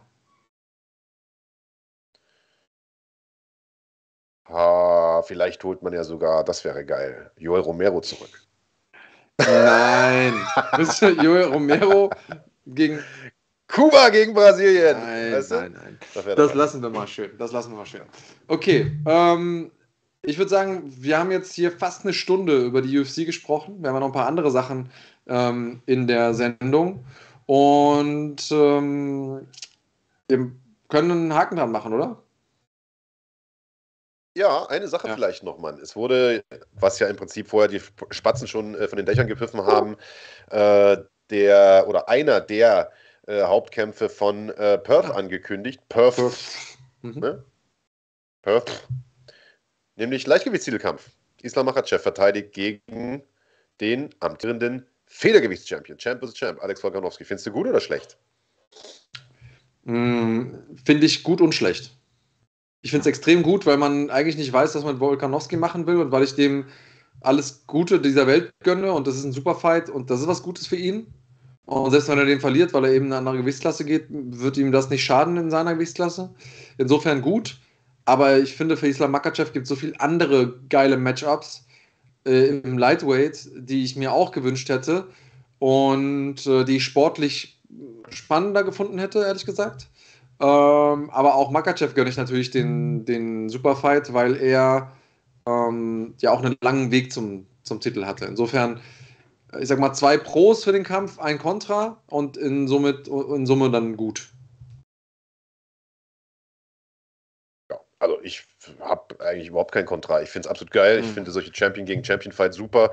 Äh, ich finde es gut für Volkanowski und man munkelt ja sogar, äh, dass es jetzt einen Interimskampf dann geben soll auf derselben Card äh, mit Jaya Rodriguez und äh, Josh Emmett, glaube ich, mhm. habe ich mal irgendwie gelesen. Ob das jetzt spruchreif ist oder nicht, weiß ich nicht. Aber auch da hätte ich jetzt nichts zu meckern. Auch wenn ich jetzt nicht der große Fan von diesen Interimstiteln bin, aber dann hätte man zumindest nicht dieses, die große Kritik, äh, sozusagen, die Division wird aufgehalten oder was weiß ich was. Äh, also von mir aus gerne, Mann. Also ich glaube, diese Perth-Veranstaltung, die wird echt gut, Mann. Ja. Das wird echt ein super Ding. Ja, bin auch, bin auch sicher, das wird, das wird nice. Ja, gut. Wir haben noch so viele andere. Weißt du, was auch nice wird? Was denn? Das Jahr 2023 für NFC. Auf jeden Fall. Kurzer Abschluss. Also, es gibt noch viel, so viele Sachen, über die wir reden können. Den Kampf von Molly McCann, ähm, der wirklich eindrucksvoll war. Ähm, dann dieser Frauenkampf, also nicht von, nicht von Molly, sondern äh, von ihrer Gegnerin. Ähm, na, äh, helf mir gerade, die Dame Aaron Blanchfield die ein extrem nochmal unterstrichen hat, was für ein Talent ist. Es gab diese Kuriosität beim Punktrichterzettel auswerten von äh, Karolina Kowalkiewicz gegen Silvana Gomez Juarez, was glaube ich einfach nur ein, ein, Fehler war, aber wir haben doch keine Zeit, hat Stefan Raab immer gesagt. Deswegen machen wir für heute mal einen Haken an die UFC und äh, sprechen oder gucken uns einmal ganz kurz an, was bei NFC ansteht im nächsten Jahr. Und dann sind wir wieder mit, mit und für euch da.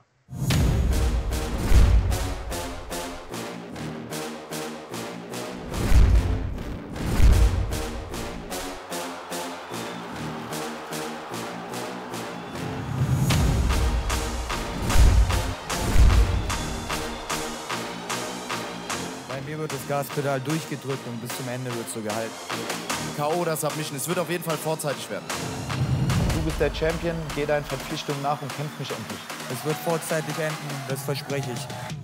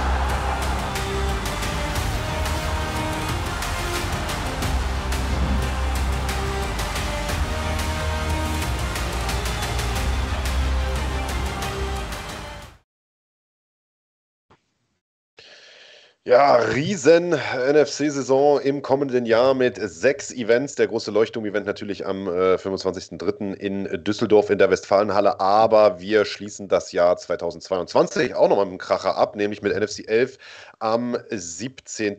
Dezember im Maritim Hotel in Düsseldorf. Da gibt es eine ganze Reihe von super äh, coolen Kämpfen, die wir schon angekündigt haben. Und ein Kampf, den wir vor eineinhalb Wochen, glaube ich, angekündigt haben, ist also für mich persönlich einer der Lieblingsfights auf der Card, weil das wird ein, ein Striking-Fest, das kann ich jetzt schon sagen, nämlich der Kampf von Momo Trabelsi, ehemaliger Champion im Federgewicht der Organisation und er bekommt zu tun mit Lokalmatador Shakir Hatsch Hadu, Andreas Kaniotakis und das kann eigentlich nur spektakulär werden. Ja, also auf jeden Fall. Alleine die, die Kampfstile der beiden, beide sind an einem interessanten Punkt in ihrer Karriere. Ähm, beide haben immer Bock für einen, für einen guten Kampf zu sorgen und, und wollen, glaube ich, auch vor der Kulisse zeigen, ähm, was sie können mit diesem entsprechenden Gegenüber. Und äh, ist auf jeden Fall einer der Kämpfe, auf die ich mich ganz besonders freue an dem Tag. Ja, und wir hatten ja letzte Woche Shaki hier zu Gast in der Sendung, der ähm, auch ich sag mal, den ein oder anderen knackigen Spruch gelassen hat. Ne? Der meinte, Mensch, äh, der kommt hier in meine Stadt und hier bin ich der Chef. Und er hat sogar vorausgesagt, äh, auf deine Frage, ob es eine Ringersequenz geben wird, weil wir ja sagen, beide sind Striker. Äh, und er hat gesagt, hundertprozentig wird äh, Trabelsi zum Takedown gehen, weil er gegen mich nicht stehen äh, wird. Und da bin ich doch mal sehr, sehr gespannt, was der Momo Trabelsi dazu sagen wird. Der kennt ja das Spiel schon hier bei Fighting, da wird ja auch mal ein bisschen gestichelt. Er ist nämlich heute unser Interviewgast. Ähm, kurzfristig sozusagen hat das noch geklappt, deswegen haben wir ihn vorhin nicht angekündigt. Der großartige Mohamed Trabelsi. Sei gegrüßt. Hi, servus. Wie geht's dir? Schön, dass du da bist. Ja, vielen Dank, dass alles geklappt hat, erstens. Und äh, ja, ich freue mich dabei zu sein. Wir freuen uns auch und ich freue mich ehrlicherweise auch, das habe ich letzte Woche übrigens auch im Interview mit Shakir gesagt, ich weiß nicht, ob du es gesehen hast, äh, ich freue mich auch total für dich, dass das endlich mit diesem Kampf klappt, denn du hast ja in den letzten Monaten also richtig viel Pech gehabt. Also bei der letzten Veranstaltung im August, ich glaube am Kampftag oder einen Tag vorher, da weiß ich noch, wie wir uns in der Lobby getroffen haben, Alter. Mit hängenden Kopf standst du da, da dachte ich mir, der arme Kerl. Äh, wie sehr freust du dich, dass es jetzt wieder losgeht? Ja, ich freue mich natürlich sehr, dass es einfach, dass ich jetzt wieder mal kämpfen kann oder dass es einfach wieder geklappt hat. Und äh, ja, es wird geil. Ich freue mich sehr drauf. Großartig. Hast du äh, eine Idee zu dem, was, was da äh, gesagt wurde? Ähm, denkst du, er glaubt das wirklich, dass du den Takedown suchen wirst? Denkst du, er sagt das nur, um ein bisschen Mindgames zu spielen? Trainierst du vielleicht die ganze Zeit dein offensives Ringen jetzt gerade? Sag doch mal ein paar, paar ähm, Töne dazu. Ja, also ich habe mir das Interview auf jeden Fall angeschaut und äh, ich habe schon mitbekommen, was er alles gesagt hat. Ähm, klar, natürlich ist ja MMA, also ich trainiere ja alles, Stand-up, Boden und äh, Ringen. Und äh, wenn, ich, wenn ich das Gefühl habe, einen Takedown einzusetzen, dann werde ich es auch machen. Wenn ich das Gefühl habe, im äh, Stand-up zu bleiben, dann werde ich auch im Stand-up kämpfen. Ansonsten es wird eine Mischung aus allem sein. Hast du dir vorher den, äh, den Gegner angeguckt äh, und, äh, und mal so ein bisschen analysiert? Wer ist denn der bessere Ringer von euch beiden? Ähm, ja, also meine Coaches haben sich jetzt die, ähm, seine, ein paar Kämpfe von ihm angeschaut, klar. Das machen wir auch alle zusammen. Und ähm, was soll ich sagen? Schauen wir mal, wie es sein wird am äh, 17.12., wie gut ich ringen werden werde. Es, ich, ja. ich, ich freue mich aber auf alles. Also es, äh, es, es, wird kein Ringerkampf sein, es wird vielleicht kein nur Stand-up-Kampf sein, es wird nicht am Boden sein, sondern es wird aber ein Mix aus allem. Ich werde einfach alles rausschießen, was ich habe. Und, Jetzt kann man äh, natürlich sagen, äh, eine der Storylines von diesem Kampf ist, du kommst sozusagen in die Höhle des Löwen. Schache kommt ja nun aus, aus Düsseldorf und, und kämpfst da sozusagen gegen die Wand aus seinen Fans. Aber eigentlich kann dich doch äh, nach dem Kampf gegen Max äh, bei NFC 5 nichts mehr schocken. So diese Frankfurter Wand, das war ja nicht normal so, die waren ja laut ohne Ende. Äh, so diese Buhrufe der gegnerischen Fans, kann dir das noch was ab? Da bist du jetzt abgehärtet, oder? Es geht nicht um abgehärtet zu sein oder nicht. Also jeder Krieger zieht in eine andere Stadt und äh, kämpft dort. Und äh, das Allerwichtigste ist, wie es am Ende ausgeht. Also im Käfig stehen wir zu zweit. Da kann man Tausende, da kann man eine Armee draußen haben. Am Ende des Tages stehen wir zu zweit da und äh, sehen wir dann, wer die stärkste Faust haben wird und äh, wer den Kampf, ähm, wer der Gewinner sein wird. Also mir macht das nichts aus. Ich habe genauso Fans in Düsseldorf, ich habe genauso Fans in München. So sind ja überall und äh, ich freue mich halt einfach auf den Kampf und jeder Support ist mir sehr wichtig natürlich. Und äh, wenn er halt seine, seine ganze Stadt dabei hat, ist überhaupt gar kein Problem. Also es, äh, am Ende des Tages werden einfach nur die Fäuste fliegen und das ist es ja. Und Im Training scheinen die auch zu fliegen, die Fäuste. Äh, du hast ja ein kleines äh, kleine Ehrenmal unterm Auge. Äh, wie läuft denn Training gerade so? Ähm, super, ehrlich gesagt. Ich bin fleißig am Trainieren ähm, in allen Bereichen und ähm, ich habe eventuell Ende dieses Wochenende, nächste Woche eine kleine Überraschung. Und ähm, Für uns oder für wen? Ja. Ähm, ja, einfach allgemein. Also es, eventuell werden wir sehen. okay. sein wird. Ich bin, ich bin gespannt, ja. Eventuell ja, eine kleine Überraschung. Habe, da ich lange mhm. nicht mehr gekämpft habe und auf äh, Turniere nicht teilgenommen habe, gibt es ja auch äh, nebenbei auch Grappling, Ringen oder sonst was.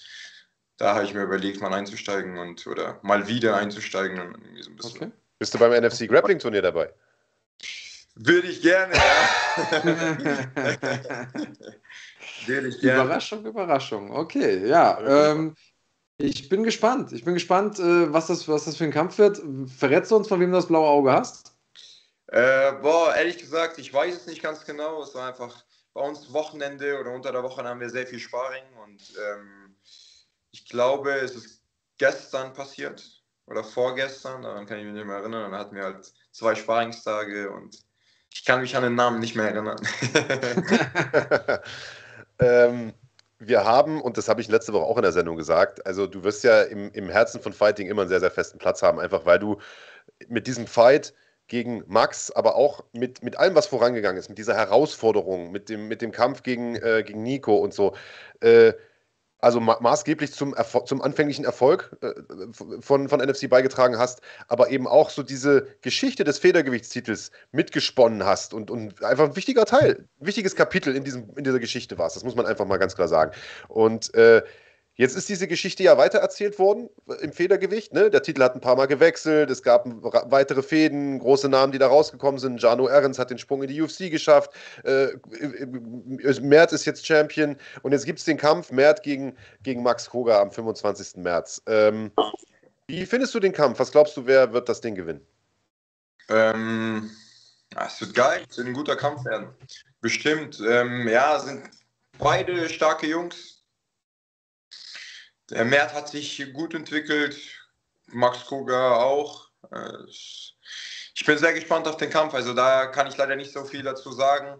Ähm, aber ich bin selber sehr gespannt auf den Kampf. Da ist jetzt irgendwie, Mert hat sich ja verletzt anscheinend. Beim letzten Mal, dadurch äh, hat der Kampf nicht stattgefunden. Und jetzt äh, wird doch irgendwie stattfinden. Ich bin gespannt. Ich bin gespannt, wie es wird. Ich hoffe, dass die Jungs sehr gut vorbereitet sein werden und äh, es wird bestimmt ein Feuerwerk werden. Ja, ich frage ja, sorry, Andreas, ich frage ja nicht äh, ohne Grund, weil du bist ja jemand, der beide sehr, sehr gut kennt, gegen beide schon gekämpft hast.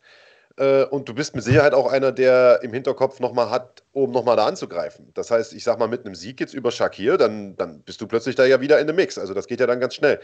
Ja. Was wäre dir denn lieber, wer gewinnt? Gegen wen hättest du denn lieber, sagen wir mal, ein Rematch um Titel?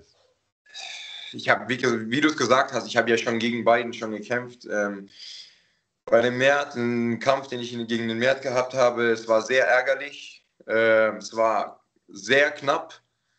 Und ähm, ja, in der Zeit entwickelt man sich ja, ist ja normal. Das gehört ja auch dazu. Und ähm, mir ist es egal. Solange ich Kämpfe bekomme, solange ich kämpfen kann, kämpfe ich. Und äh, ob es der Mert sein wird, ob es der Max Fugger sein wird, das ist schauen wir mal. Der Bessere soll gewinnen halt. Okay. Also ich glaube, da haben wir keine Probleme für dich Kämpfe zu bekommen. Also ich sehe dich immer gerne. Ähm, ich hoffe, dass du deine Vorbereitungen weiterhin gut überstehst. Ähm, dass du nicht allzu viel Sparring machst, aber genug, um, äh, um gut performen zu können. Das, du weißt ja, muss äh, ein bisschen ja. auf die Balance achten. Ähm, und äh, hast du noch irgendwas, was du, was du auf jeden Fall den Leuten da draußen mitgeben möchtest? Also, vielleicht so viel kann man schon mal sagen. Es sind nur noch ein paar Restkarten vorhanden. Wenn die Leute das, den Kampf sehen wollen, das will ich mal ganz kurz auf den Weg geben, dann ist jetzt die Zeit, auf fighting.de slash Tickets zu gehen und sich schon mal Tickets zu kaufen. Da gibt es übrigens auch schon Tickets für die große Veranstaltung in der Dortmunder Westfalenhalle, lieber Marc. Du hast vorhin Düsseldorf gesagt. Oh, ähm, shit, Dortmund natürlich, ja, ja ja, da gibt es äh, auch äh, Tickets schon, aber für das Event jetzt am 17.12. gibt es nicht mehr allzu viele Tickets. Das heißt, wenn, dann bitte jetzt. Ansonsten seid ihr nachher raus äh, für den Dezember. Aber hast du noch irgendwas, was du loswerden willst, Momo? Ja, auf jeden Fall. Also wie gesagt, äh, ich freue mich sehr auf den 17.12. Es werden ein paar München auf jeden Fall schon dabei sein. Es werden ein paar Fans dabei sein. Ähm, ja, kommt vorbei. Es wird ein geiler Kampf, ich freue mich. Und ähm, wir werden sehen dann, was passieren wird. Da kann, man, da kann man immer reden, da kann man immer groß reden oder klein reden, ist egal. Am Ende des Tages stehen wir, wie gesagt, zu zweit und werden uns dann einfach hauen und schauen wir dann einfach weiter. Genau. Geil. Und äh, ja, vielen Dank für alles und danke an mein Team für das ganze Support. äh, eine harte, dir. ist eine harte Vorbereitung, ist eine gute Vorbereitung. Wir arbeiten alle gut zusammen und äh, ich freue mich auf jeden Fall, da einzutreten am 17.12. Momo, vielen Dank, dass du dir die Zeit heute genommen hast. Wir wissen, du hast immer einen sehr, sehr vollen Terminplan. Äh, ich bin sehr, sehr gespannt auf die Überraschung nächste Woche. Bin mal gespannt, was du da aus dem Hut zauberst. Ansonsten freuen wir uns natürlich riesig auf den 17.12. Tickets gibt es, wie gesagt, unter fighting.de slash Tickets. Ungefähr 100 sind noch da. Gestern, vorgestern haben wir die letzten 150 gepostet. Da sind jetzt schon wieder äh, ja, gut 50 weggegangen davon. Also knapp 100 Tickets sind noch für den 17.12. Das Ganze wie immer zu sehen äh, bei Fighting auf YouTube. Unter anderem mit Momo Trabelsi gegen Shakir Hadu. Das Ganze wird wird ein Kracher. Momo, haust rein. Ne? Bis dahin. Vielen Dank, habt noch einen schönen Abend, Männer. Servus. Du auch? Danke, Servus. Also, guter Mann, der Momo, äh, war in seinem Leben, glaube ich, noch nie in einem langweiligen Kampf und wird äh, das mit Sicherheit äh, seiner Linie da treu bleiben am 17.12. Was glaubst du denn, was die Überraschung ist? Also, NFC-Turnier war es jetzt, glaube ich, nicht, oder? Äh, ja, ich glaube, du hattest da relativ ins Schwarze getroffen. Meinst du? Weil er gesagt hat, würde ich gerne.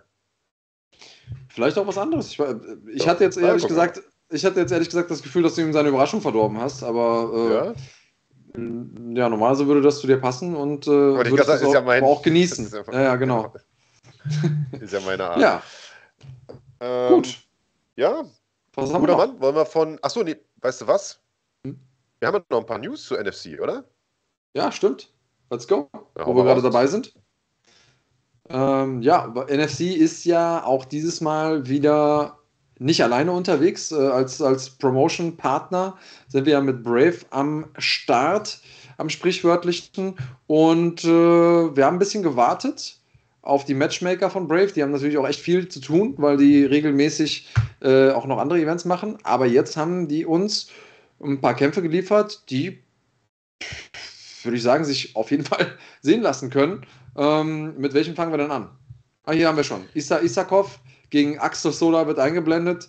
Äh, Hussein Kadi Magomayev gegen Akshin Babayev, der zweite Kampf. Und äh, ja, das äh, sind alleine schon Fights, die man sich auf der Zunge zergehen lassen kann. Issa Isakov gegen Axel Sola. Axel Sola haben wir zuletzt gesehen, ähm, oder sollte deutschen Fans vielleicht ein Begriff sein, weil er eben gekämpft hat schon mal bei NFC. Das war der, ähm, der, der große quasi übergreifende Kampf zwischen den ähm, Eventreihen und hat da einen von unseren Leuten aus dem Rennen genommen. Ja, hat Wladimir Holodenko sehr, sehr eindeutig geschlagen. Das war schon extrem beeindruckend. Das ist ein extrem guter Mann aus Frankreich. Mhm. Und äh, der bekommt zu tun mit Issa Isakov, der ja aus Belgien kommt. Also Belgien gegen Frankreich das Duell. Auch Issa Isakov kann man kennen, weil der, weil der schon den ein oder anderen Kampf äh, auch in Deutschland bestritten hat. Ähm, sehr, sehr spannendes Matchup, äh, gerade mhm. für die Region NRW. Äh, sehr, sehr spannend. Ähm, Babayev gegen Kadimagomayev wird auch spannend. Der erste Kampf war schon Kracher und äh, Kadimagomayev ja einer, der in Düsseldorf trainiert im UFD, aber extrem Schwierigkeiten hat, Leute zu finden, die ähm, äh, oder sich zumindest vorbereitet auf seine Kämpfe, aber der extrem Schwierigkeiten hat, äh, Leute zu finden, die überhaupt gegen ihn kämpfen. Deswegen ist es ganz gut, ja. äh, dass Brave da einfach so ein paar äh, verrückte Jungs von, von sich mit einfliegt und äh, Arjin Babayev ist echt ein Brecher. Ähm, ja. Dazu ist Abu Bakr Sobidov am Start äh, der ja auch schon NFC-Veteran ist, äh, der es mit Ali äh, Guliev zu tun bekommen wird.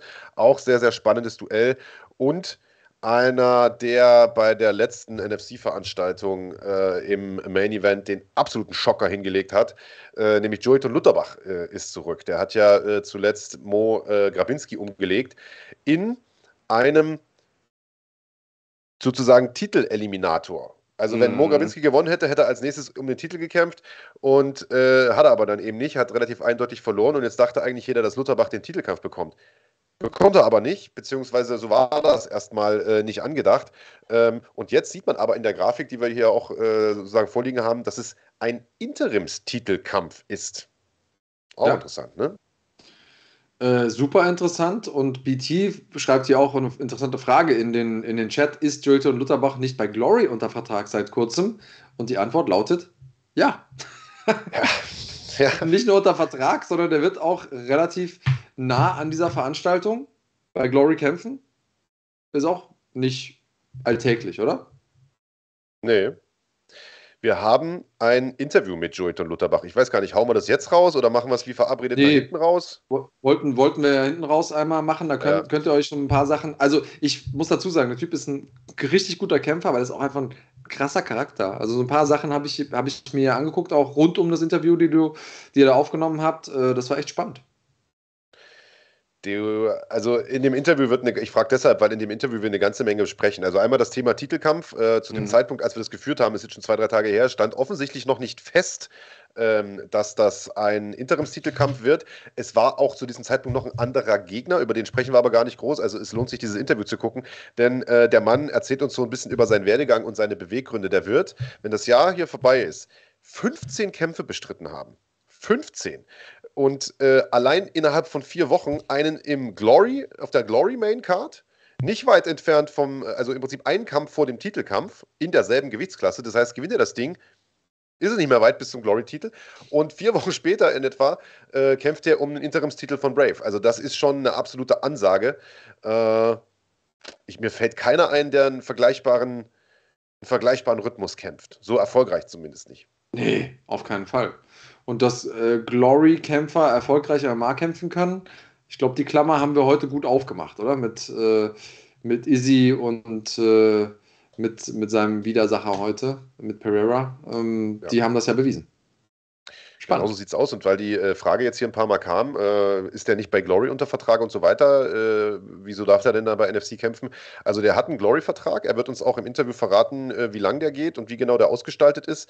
Äh, aber so viel kann man schon vorwegnehmen. Äh, er darf auch außerhalb kämpfen, solange es MMA-Kämpfe sind. Also das mhm. ist sozusagen eine Klausel im Vertrag, die er hat. Das ist natürlich optimal für den. Auf jeden Fall. Ja, also da haben wir nochmal einen Zuwachs bekommen auf der Fightcard. Es wird bestimmt auch demnächst nochmal eine Komplettübersicht geben, äh, was die Fightcard angeht. Und wo wir gerade über Glory reden, natürlich auch dafür bekommt ihr Tickets. Am 19. 11. nächste Woche Samstag ist das Ganze in Bonn im Maritim. Die Leute, die bei NFC schon waren, die kennen die Location. Äh, das wird ähnlich geile Vibes geben. Es gibt äh, Kickbox-Action. Also sichert euch äh, Tickets unter fighting.de slash Tickets, wo wir auch vorhin über die NFC Tour 2023 gesprochen haben. Könnt ihr euch gleich mit einkaufen. Da gibt es noch Early Bird Rabatte. Oder sind die schon vorbei? Die Early Bird Rabatte? Hab, Für die NFC-Tour? Ja. Die sind vorbei. Upsi, ja, dann gibt es die nicht ja. mehr. Habt ihr verpasst? Das ist jetzt Vollpreiszahl. Achso, nee, Aber, Moment mal, für die Tour nächstes, für die Tour nächstes Jahr läuft, glaube ich, noch. Für die Tour okay. nächstes Jahr läuft, glaube ich, noch. Ja, ja. Okay. Guckt einfach mal rein, dann seht ihr das ja. Ja. ja. Und, ähm, Und ja. damit macht ihr auf jeden Fall nichts falsch. Wir sehen es jetzt hier auch nochmal an Düsseldorf. Wir haben es von vorher gesagt, von vornherein gesagt, das Ding wird ausverkauft sein. Ihr könnt mit der Platzbuchung euch die besten Plätze aussuchen und dann seid ihr raus und habt euch erstmal versorgt. Wir haben manche Leute, die haben, wir können das ja an den Namen sehen, der Käufer, alle Events durchgekauft. Also wir haben Leute, die die ganze Tour mitmachen, die uns komplett äh, folgen und äh, das ist natürlich cool. Äh, müssen uns mal was überlegen für die Leute, die, die das machen. Irgendwas ja, eigentlich schon, oder? Da muss man irgendwie ein, so eine spezielle, im Fußball machen die das manchmal, stellen hier so ein Sofa unten neben das Spielfeld und dann kannst du als so Spezialfan dich dann auf dieses Sofa, sowas müssen wir vielleicht mal machen, ne? Lassen wir uns mal ja, was irgendwie so. für, die, für die Verrückten, die quasi sich eine Jahreskarte gekauft haben, so ein Saisonticket. Cool. Ähm, aber genau, Glory-Tickets auch nicht verpassen, das ist ja jetzt schon kommendes Wochenende, also kommenden mhm. Samstag im Maritim Hotel in Bonn, genau, in Bonn. Ich komme mal durcheinander mit den Städten heute. Am Maritim Hotel in Bonn, Glory 82, Riesenkart. Da kämpft ja nicht nur Joyton Lutterbach, sondern äh, Andy Semeler gegen Alim Nabiev, Titelkampf im Weltergewicht. Dann äh, Raul Katinasch macht den Hauptkampf äh, gegen den. Ähm, gegen den starken Kroaten, den neuen Mirko Krokop sozusagen. Also das wird, äh, das wird ein Kracher. Auf jeden Fall solltet ihr euch nicht entgehen lassen. Äh, schaut euch das Ganze an, am besten von vor Ort. Und ansonsten seht ihr das hier auf dem Kanal in der Basic-Mitgliedschaft. Also die solltet ihr auf jeden Fall abschließen. Ähm, auch weil wir natürlich gleich What's in the Back spielen und da nur Kanalmitglieder auch gewinnen können. Deswegen auf jeden Fall machen. Plasibat gegen Katinas. Hier ist es äh, einmal eingeblendet. Ähm, und ihr solltet definitiv das Ding nicht verpassen. Ich werde live am Ring sein, äh, kommentiere das Ganze mit äh, einer illustren Persönlichkeit aus dem Kampfsport. Und äh, das, das wird spannend. Nice, freue ich mich. Äh, einen Tag bevor äh, diese Veranstaltung stattfindet, die ihr natürlich auch bei uns auf dem Kanal gucken könnt. Du hast es gerade gesagt, im Rahmen der Basic-Mitgliedschaft. Äh, einen Tag vorher kämpft unser Daniel Weichel. Wir haben es äh, zu Beginn der Sendung schon kurz angerissen. Äh, kämpft in Chicago. Äh, Gibt es leider nicht bei uns auf dem Kanal zu sehen. Gibt es in Deutschland meines Wissens nach überhaupt gar nicht legal zu sehen. Aber ihr werdet schon irgendwie an den Kampf rankommen, wenn ihr Bock habt. Ähm, und selbst wenn nicht, dann drückt ihm einfach ohne zu gucken die Daumen, denn das wird ein richtig wichtiger Kampf für Daniel Weichel, der ja mit einer K.O., äh, mit dem K.O.-Sieg über, über Robert Whiteford im Prinzip jetzt wieder neuen Rückenwind hat hat, neuen Schwung hat und angreift bei Bellator 288 in der Nacht auf kommenden Samstag und es zu tun bekommt mit Timur Kisriev, ein richtig grantiger junger Mann, falls ihr den Namen noch nie gehört habt. Äh, nicht schlimm, ich kannte ihn auch nicht, aber er kommt aus Dagestan, hat 13 Kämpfe, 13 Siege und ist, äh, und ist wie im Labor gezüchtet. Also das wird, äh, das wird keine einfache Aufgabe und was der Daniel Weichel äh, zu sagen hat zu diesem Kampf. Und bevor er, der sitzt jetzt, glaube ich, gerade im Flugzeug und fliegt äh, nach, äh, nach Illinois, das hat er uns verraten vor einigen Tagen im Interview und das könnt ihr euch jetzt angucken. Du bist ja gar nicht mehr so lange entfernt vom nächsten Fight. Wir haben uns ja neulich kurz getroffen, da hast du gesagt, Vorbereitung läuft schon, äh, ist im vollen ja. Gange. Äh, jetzt kannst du die Tage im Prinzip schon zählen. Äh, bei so einem erfahrenen Mann wie dir, kribbelt es da noch? Auf jeden Fall. Also es ist jedes Mal, ähm, es ist jedes Mal anders, aber ja, gerade bei dem, äh, bei den Kämpfern, die ich bei Bellator vorgesetzt bekomme, kribbelt es auf jeden Fall, hundertprozentig. Ja, du sagst da was ganz Interessantes, denn äh, dein Gegner hat ja noch gewechselt, ne? Vor, vor einigen Tagen, einigen Wochen. Genau, also ich hätte ähm, gegen Ahmed Magomedov kämpfen sollen, ursprünglich. Der hat sich verletzt und dann ähm, habe ich den Timur Kisriev ähm, als Gegner bekommen. Ist, die müssten, glaube ich, sogar im gleichen Team sein. Ja. Ich habe ich hab natürlich auch, ich habe ihn gecheckt und ähm, ja, ist äh, vom Stil her ein bisschen, ist auf jeden Fall dynamischer als äh, Ahmed äh, Magomedov und ähm, trotzdem Ringerlastig, sage ich mal. Also äh, auf jeden Fall Ringer-Background. Von daher ist die Umstellung ähm, jetzt nicht so enorm, ja, sage ich mal. Klar, im Stand muss ich ein bisschen umstellen, aber ähm, ich glaube, ich habe in der Vergangenheit Gegner gehabt auf ähnlichem Niveau, mindestens, ja. Und ja, es zeigt halt immer wieder, dass man sich so gut man möchte auf Gegner einstellt, der am Ende ähm, zwei Wochen vorher, drei Wochen vorher, manchmal sogar ein paar Tage vorher wechselt der Gegner und am Ende kommt es darauf an, möchtest du kämpfen oder möchtest du nicht kämpfen? Und das Einzige, was, äh, was ich im Prinzip äh, in der Hand habe, ist meine Leistung, ist meine Fitness und ähm, ja, darauf habe ich mich, versuche ich mich hauptsächlich eben zu konzentrieren. Jetzt ist es natürlich so, ähm, du kämpfst da seit Jahren an der absoluten Spitze mit. Äh, hast zweimal schon die Chance gehabt, um die Krone zu kämpfen. Glaubst du, eine dritte gibt es nochmal? Glaubst du, der, das ist noch machbar? Wie weit wäre denn der Weg bis dahin? Auf jeden Fall ist das machbar äh, für mich, ja, aber äh, das ist immer so eine Sache, wie weit ist der Weg dann bis dahin und wie viele Kämpfe muss, äh, müssen noch gemacht werden. Wir, wir kennen es, manchmal geht es ganz schnell, da geht eine Tür auf und äh, in ein paar Wochen steht es da. Und, und manchmal dauert es halt einfach unendlich viele Kämpfe gefühlt. Ja. Wir drücken auf jeden Fall die Daumen. Eine letzte Frage habe ich noch. Auch wir hier in Deutschland haben große Events anstehen und äh, der wahrscheinlich größte im kommenden Jahr wird im März stattfinden in der Westfalenhalle in Dortmund unter Beteiligung von deinem Teamkollegen äh, Max Koga, der endlich, ja. muss man sagen, äh, seine Titelchance bekommt gegen, äh, gegen Mert Özildirim. Das Ganze ist dann fast ein Jahr lang in the making äh, gewesen und ich weiß, dass ja. die beiden sich am Anfang ja sehr, sehr respektvoll begegnet sind und zuletzt hat man aber aus beiden Lagern dann doch schon ein bisschen grantigere Töne gehört, nachdem äh, Max ja äh, eine relativ klare Ansage gemacht hat. Du kennst ihn ja sehr gut. War da ein bisschen auch Berechnung dabei, um den, um den März so aus der Reserve zu locken, oder ist der ernsthaft angefressen? Ich kann das bei Max manchmal nicht so ganz einschätzen.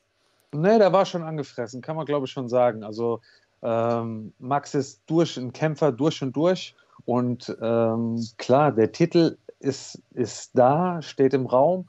Und ähm, er hat mit seinem letzten Sieg gezeigt, wo er steht ja, und wo er hin will. Und klar, für ihn äh, ist Kämpfen. Ja, er will kämpfen und ähm, es ist für ihn auch logisch, ey, der Titel muss verteidigt werden, wenn du den hast. Ja? Und äh, das war schon auf jeden Fall äh, absolut ehrlich. Ja? Der wollte das, ähm, der will diesen Kampf und eigentlich früher als später. Äh, Daniel Weichels Kampf äh, in der Nacht auf den 19.11., äh, jetzt habe ich es richtig gerechnet, genau, genau 18.11. Ja. in Chicago, in der Nacht auf den 19. hier. Ähm, gegen äh, Timur Kisriev. Wir drücken dir, wie gesagt, die Daumen, Daniel. Die letzten Worte, die gehören bei uns immer dem Gast. Ja, du, du hast gerade, äh, danke, du hast gerade schon angesprochen, meine Karriere und der, der Weg. Ähm, gestern ist äh, die Spirit Story Doku von mir im Prinzip rausgekommen, ja, wo eben das, genau das äh, sehr persönlich und sehr nah ähm, gezeigt wird, auf eine Art, möchte ich sagen, wie man sie so von mir in der Öffentlichkeit nicht äh, unbedingt kennt. Ja. Also Leute, die mich begleitet haben, ähm, die auch persönliche Eindrücke geben, wie der Weg für mich war, so von außen. Und ich sage natürlich auch, äh, gebe natürlich auch äh, mit, welche, äh, welche Streppen und Stufen und Berge ich äh, gegangen bin. Und es ist eine, meiner Meinung nach eine sehr gelungene Doku. Ich freue mich sehr, äh, ähm, sehr, dass sie so geworden ist und auf alle, die, die dabei waren. Und ja, ich äh, bin natürlich sehr auf äh, das Feedback gespannt, ja, was die Leute sagen. Und ja, für alle, die Bock haben, schaut rein, Spirit Story Dokus. Ähm, ja. Ja, unbedingt angucken, äh, mit Sicherheit sehenswert. Ich werde es definitiv nicht verpassen. Was sagen denn die ganzen jungen äh, Jungs und Mädels bei dir im Gym, die das von früher gar nicht mehr so kennen, wenn die sich das angucken? Können Sie das überhaupt glauben? Unter was für Bedingungen ihr damals? Ich meine, wir haben uns ja neulich auch unterhalten, wo es um ja. kalte Duschen ging und irgendwelche Kellerräume, in denen ihr trainiert habt und was weiß ich. Können die sich das überhaupt noch vorstellen? Hm, ja, so bedingt, sage ich mal. Ich meine, klar, du gehst heute durchs MMA Spirit, du hast alles, was du, alles, was du brauchst, ja. Und ähm, ja, für mich kommt es immer so vor, als wäre es so also es ist ja lange her im Prinzip, so über zehn Jahre und so. Und es war auch ein, ein echt langer Weg. Und ich gucke ja auch gerne, sehe auch gerne, wie es eben heute ist. Ja? Ähm, das Schöne, wie gesagt, für mich ist, dass die Leute das mit einem großen Interesse betrachten, ja. So, oh, der Weg, oh, MMA und die Faszination für MMA ist einfach stetig am Wachsen. Und das ist das, was ich einfach äh, ja, richtig gut finde und was mich sehr von Herzen freut. Also unterstützt die deutsche Szene, checkt die Spirit Stories aus auf dem YouTube-Kanal des MMA Spirit und äh, drückt Daniel die Daumen. Sein Kampf, wie gesagt, in der Nacht auf den 19. November gegen Timo Kisriev bei Bellator 288. Das war's von uns für heute, Daniel. Vielen Dank, dass du da warst. In diesem Sinne, bleib gesund und Danke rein. dir. Mach's gut. Ciao. Ciao, ciao. Jo.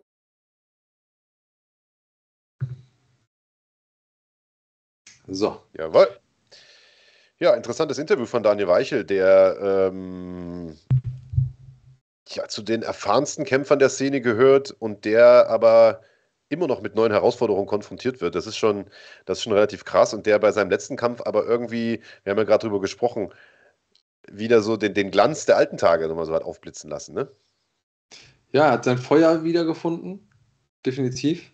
Und äh, ist natürlich im Hinblick auf das, was er da schon geleistet hat im, im MMA oder für das deutsche MMA auch geleistet hat, äh, umso beeindruckender, dass er immer noch auf der großen Bühne international kämpft, immer noch auch erfolgreich ist. Ähm, ja, hat eine große Herausforderung vor sich, aber wir alle drücken ihm auf jeden Fall die Daumen.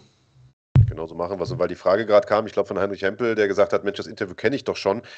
Das kann sein, Heinrich. Du bist ja, äh, Gott sei Dank, äh, seit langem schon, von Beginn an eigentlich, äh, Kanalmitglied hier.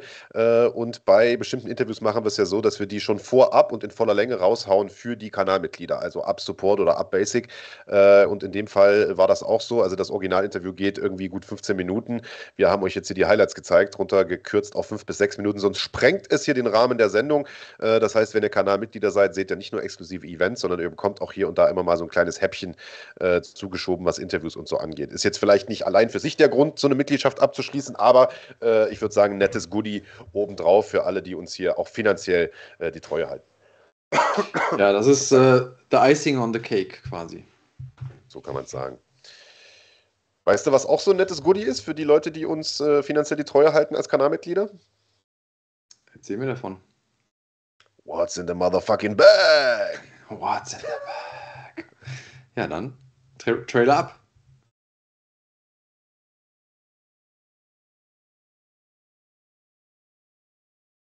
Ah, kein Trailer heute. das ist gut. Wir kriegen gerade aus der Regie die Info, kein Trailer heute. Da hat sich, äh, haben sich die 10 Euro Schmiergeld gelohnt. Äh, den, Moment, den schwierigen Moment. Trailer nicht zu spielen. Oh, was? Ich wollte ja sagen, also müssen wir mal ein bisschen weiter ausholen, ja. Es ist so, Kahn ist heute wieder mal nicht da. Äh, diesmal muss aber nicht ich die Sendung schmeißen, sondern der Michael Ortlab, ne? der, der Chef von Fighting. Der macht das heute, der ist ja auch so ein Tausendsasser, der kann nicht nur Zahlen und, und Präsentationen, der kann auch äh, Streams. Und äh, der hat damals auch einen Trailer produziert für, für, für What's in the Bag, der aber total scheiße ist. Richtig schlecht ist der gewesen. Also der beschissenste Trailer, den ihr euch vorstellt.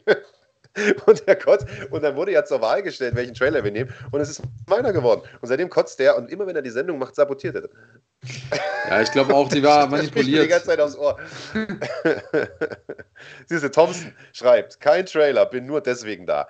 Gut, also dann legen wir jetzt ohne Trailer los, würde ich sagen. Genau. Okay, also, What's in the Back? Vielleicht machen wir den Trailer ja diesmal als, äh, als Abschied aus der Sendung.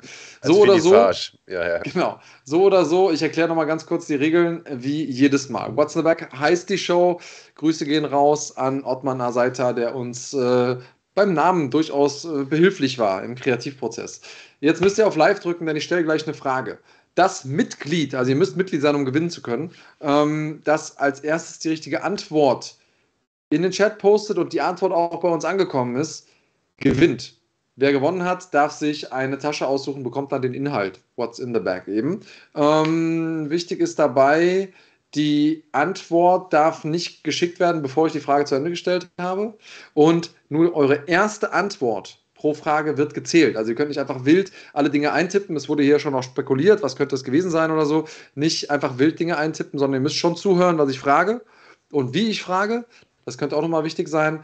Und dann äh, gilt eure Antwort, wenn sie hier im großen Chat ist. Deswegen wird der Chat ja in der Mitte eingeblendet. Bei euch ist es durch die Latenz meistens ein bisschen früher. Und äh, bei mehreren Runden, wenn ihr einmal gewonnen haben solltet, dann ähm, könnt ihr aber nur das eine Mal gewinnen und nicht noch ein zweites Mal hinterher. Äh, was habe ich vergessen, Marc? Eine Regelübersicht zu erstellen. Kai Bräuch schreibt es hier. Ja. Wolltest du die Scheiße nicht mal niederschreiben und irgendwo posten oder so, damit wir nicht ja, jedes Mal wieder die ganze Leier hören müssen, Alter? Doch, keine Zeit und äh, ich vergesse auch sonst, sonst, die Regeln auch, äh, wenn ich sie nicht immer wieder selber wiederhole. Insofern äh, macht das ja total Sinn. Wollen wir nicht einfach äh, BT sagt, ich will auch den scheiß Trailer sehen. Wir gucken, ob wir ihn finden. Michael kramt jetzt gerade mal im Keller noch. Nee, die wollen jetzt den von Michael sehen. Die rufen jetzt alle nach dem von Michael. Vielleicht ah, findest du den ja noch irgendwo. Den guten Trailer wollen die sehen. Ja, ja. Den billigen da mit der Turnhalle. Diese Fight Nation, MITV, ich hatte jetzt extra eine Basic-Mitgliedschaft abgeschlossen. Äh, und äh, ja, wir bringen auch ein Regelbuch raus, alles gedruckt und so, kein, kein Problem auf, auf Biopapier. Aber jetzt fangen wir erstmal an mit What's in the Bag, die erste Frage. Ähm, und das ist das erste Mal bei What's in the Bag, dass wir eine Frage stellen und dass aber drei Antwortmöglichkeiten richtig sind. Es wird ein Name gesucht und äh, beziehungsweise im Prinzip drei Namen und wer, wer auch immer einen von diesen drei Namen äh, antwortet, der hat gewonnen. Der, die erste richtige Antwort gewinnt dabei. Also nicht von, jede, von, jedem, von jeder Antwortmöglichkeit, sondern der erste, der eine der möglichen Antworten richtig reinschreibt, gewinnt. Habe ich gut erklärt, Marc, oder? Oder guckst du ein bisschen nee. irritiert? Also ich wusste vorher, wie es funktioniert und jetzt bin ich mir gar nicht mehr so sicher. also ich stelle eine Frage, auf diese Frage gibt es drei richtige Antworten, aber wer als erstes eine der richtigen Antworten geschrieben hat, gewinnt. So, vielleicht einmal. Es geht um einen Namen. Bei Namen wie immer, die müssen richtig geschrieben sein, Groß- und Kleinschreibung egal. Äh, und die Frage lautet: Wie lautet der Nachname des Kämpfers, der dieses Jahr innerhalb von vier Wochen bei Glory und NFC kämpft. Wie ist der Nachname? Nicht Alex Pereira, Marco Berlin. Ich habe gesagt, du sollst mir erst zuhören. Aber der, die Nationalität stimmt. Hannes Schneider. Hannes Schneider hat Vor- und Nachname gesagt? Ah, stimmt. Also ist es Bilal Lassen, El Ghazali. Äh, wollte ich gerade sagen, lassen wir trotzdem gelten? Eigentlich Hannes. hat er ja overachieved, oder? Komm, du hast doch schon genug, Hannes Schneider. Was willst du denn noch? Ja, gut, aber äh, ich sag mal so: fair ist fair, oder? Du bist, das ist dein Spiel, Digga. Du musst entscheiden. Ah, ja, ich, ich, ich muss dem jetzt, Hannes ja gönnen. Ich, ich würde sagen, äh, es wäre unfair, es ihm nicht zu geben, wenn er overachieved. Joelton Lutterbach ist die richtige Antwort. Es hätte, nur um das aufzuklären, auch Peregrino gegolten und auch Santos. Denn beides sind Namen, die er verwendet in den verschiedensten, äh, in den verschiedensten Kontexten. Und äh, da kommen wir später noch drauf im Interview, oder? Äh, ja, ja, also jetzt nicht auf die Peregrino-Nummer, aber äh, weil ich glaube, das ist tatsächlich sein Spitzname, hätten wir aber auch gelten mhm. lassen. Äh, aber das Lutherbach-Ding erklärt da, wo das herkommt. Das ist nämlich okay. eigentlich gar nicht sein Name. Also, äh, Hannes, du kannst dir aussuchen: Schwarz, Blau-Rot, wie immer, die rote Fighting-Tasche, die blaue bleibt cremig-Tasche oder die schwarze What's in the Back-Bag. Alle diese Taschen und viele, viele andere coole Sachen, unter anderem auch den Hoodie, den ich anhatte in der Sonneübertragung heute Nacht, könnt ihr unter fighting.de slash shop erstehen. Hannes, was hättest du gerne? Das ist lustig, weil der Hannes schreibt, du sammelst seine Preise eh bei dir daheim. Also der hat ja, ja. schon mehrfach gewonnen, da ist scheinbar noch nichts angekommen. Ich spare Porto. Ich weiß auch, wie gut er spielt. Ich spare Porto. Äh, schwarz bitte und äh, Bilal bekommt dafür zwei Inferno-Tickets von ihm. Das ist doch gut. Also, Hannes, für dich gibt es heute in der What's in the Back Bag einmal ein PlayStation Game und zwar Mounted äh, Blade 2 Bannerlord. Ist ein äh, PlayStation-Spiel, wo man viel Spaß haben kann. Es geht um äh, Ritter im wahrsten Sinne des Wortes, also berittene Soldaten. Äh, bist ja auch so ein, so ein alter Krieger, sollte dir Freude bereiten, lieber Hannes Schneider. Ja, auch ein alter Zocker, glaube ich, oder? Der zockt doch viel. Hat er mit einem Rakic eine Zockergruppe zusammen. Ist das? Ja, perfekt, sagt er, geil. Äh, ja, dann äh, schön, dass er sich freut. Ähm, und haut sogar noch ein paar Inferno-Tickets für den Zweitplatzierten raus. Ist er top oder nicht? Also, fairer Mann, fairer Mann. Es gibt nur Gewinner hier bei uns. Ähm, Frage Nummer zwei, machen wir die nächste Runde.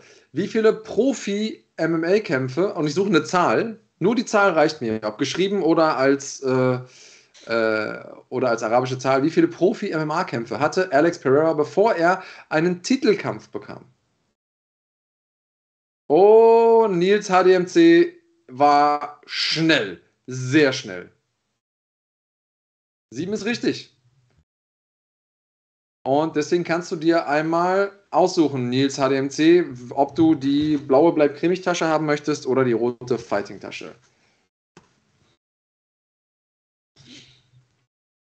So. Zu schnell, er war schon vorher. Bei mir nicht. Bei mir nicht. Bei mir tatsächlich habe ich, hab ich die Frage zu Ende gestellt und dann kam er erst auf. Rot, sagt er. Okay. In der Fighting.de Tasche gibt es heute einen Film mit Iris Alba Beast. Jäger ohne Gnade. Ist das eine Verfilmung von, von deinem Leben, Marc? Weiß ich nicht, kann schon sein. Aber Idris selber ist auf jeden Fall eine coole Sau, genauso wie ich. Von auf jeden Fall, ja. Ist, sehr, sehr äh, gut sein. Ist definitiv ein, ähm, ein packender Thriller. Ich habe auch schon mal. Idris selber ist auch Thai-Boxer, wusstest du das? Ich glaube, der hat sogar ja. Kämpfe bestritten. Mann. Ja, und der ist, gar, der ist gar nicht mal schlecht. Mhm. Es gibt ein paar. Und der neue äh, Bond ist das doch auch, oder nicht? Ist das jetzt der neue Bond geworden? Er sollte, er wurde mal gehandelt als der neue Bond. Ähm, Geiler Typ. Ich weiß nicht, ich würde es ihm gönnen. Wäre natürlich äh, spannend, mal äh, einen, einen dunkelhäutigen äh, Bond zu sehen. Nils HDMC, bitte schreib uns einmal auf Instagram und äh, wir brauchen deinen Klarnamen, was du gewonnen hast und natürlich deine Adresse. Dann schicke ich das, sobald ich kann, raus. Wann auch immer das sein mag. Äh, so. Also bei mir, ähm, also bei mir kam die Antwort erst an, nachdem ich die Frage zu Ende gestellt habe. Ähm, muss ich sagen. Aber ja, ich kann natürlich nicht. Vielleicht hat er das viel früher abgeschickt, weiß ich nicht, aber bei mir kam er erst danach an, weil die gerade sich beschwert wird. Einen Preis habt ihr noch und äh, gucken wir mal, ihr habt ja noch eine Chance. Genau. Tikunek sagt, sei ihm gegönnt. Ähm, letzte Frage für heute. Wieder suchen wir eine Zahl. Wie viele NFC-Events wird es im nächsten Jahr geben? Tja, wer hat aufgepasst? Wie viele NFC-Events habt ihr in dem Trailer gesehen vorhin? Kai Bräuch ist am Start. Sechs sind es. Und äh, damit hast du natürlich vollkommen recht. Und fast als wäre es getimt gewesen, bleibt in der Bleib cremig Tasche übrig ein Fightingbecher für dich. Das heißt, du kannst einmal standesgemäß dein Heißgetränk deiner Wahl endlich aus einer Fighting-Tasse schlürfen. Die Dinger gibt es nicht im Internet zu bestellen. Also ähm, die Taschen, Hoodies, T-Shirts und so gibt es auch bei uns auf dem Shop äh, unter fighting.de slash shop. Die Dinger hier wird es ausschließlich beim Event zu kaufen geben oder eben hier im Podcast äh, bei What's in the Bag. Insofern viel Spaß damit. Auch du bitte einmal eine Nachricht an unser Instagram mit Klarname, Adresse und dann schicke ich das Ding raus. So.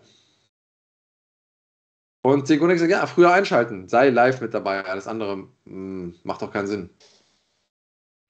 Und ja, Ralf Haser, könntest du nicht endlich mal ein paar Bags in die Bags tun? Ich glaube, ich glaube, dann wären wir in so einer Art Zeitschleife gefangen und dann äh, kollabiert das äh, Universum.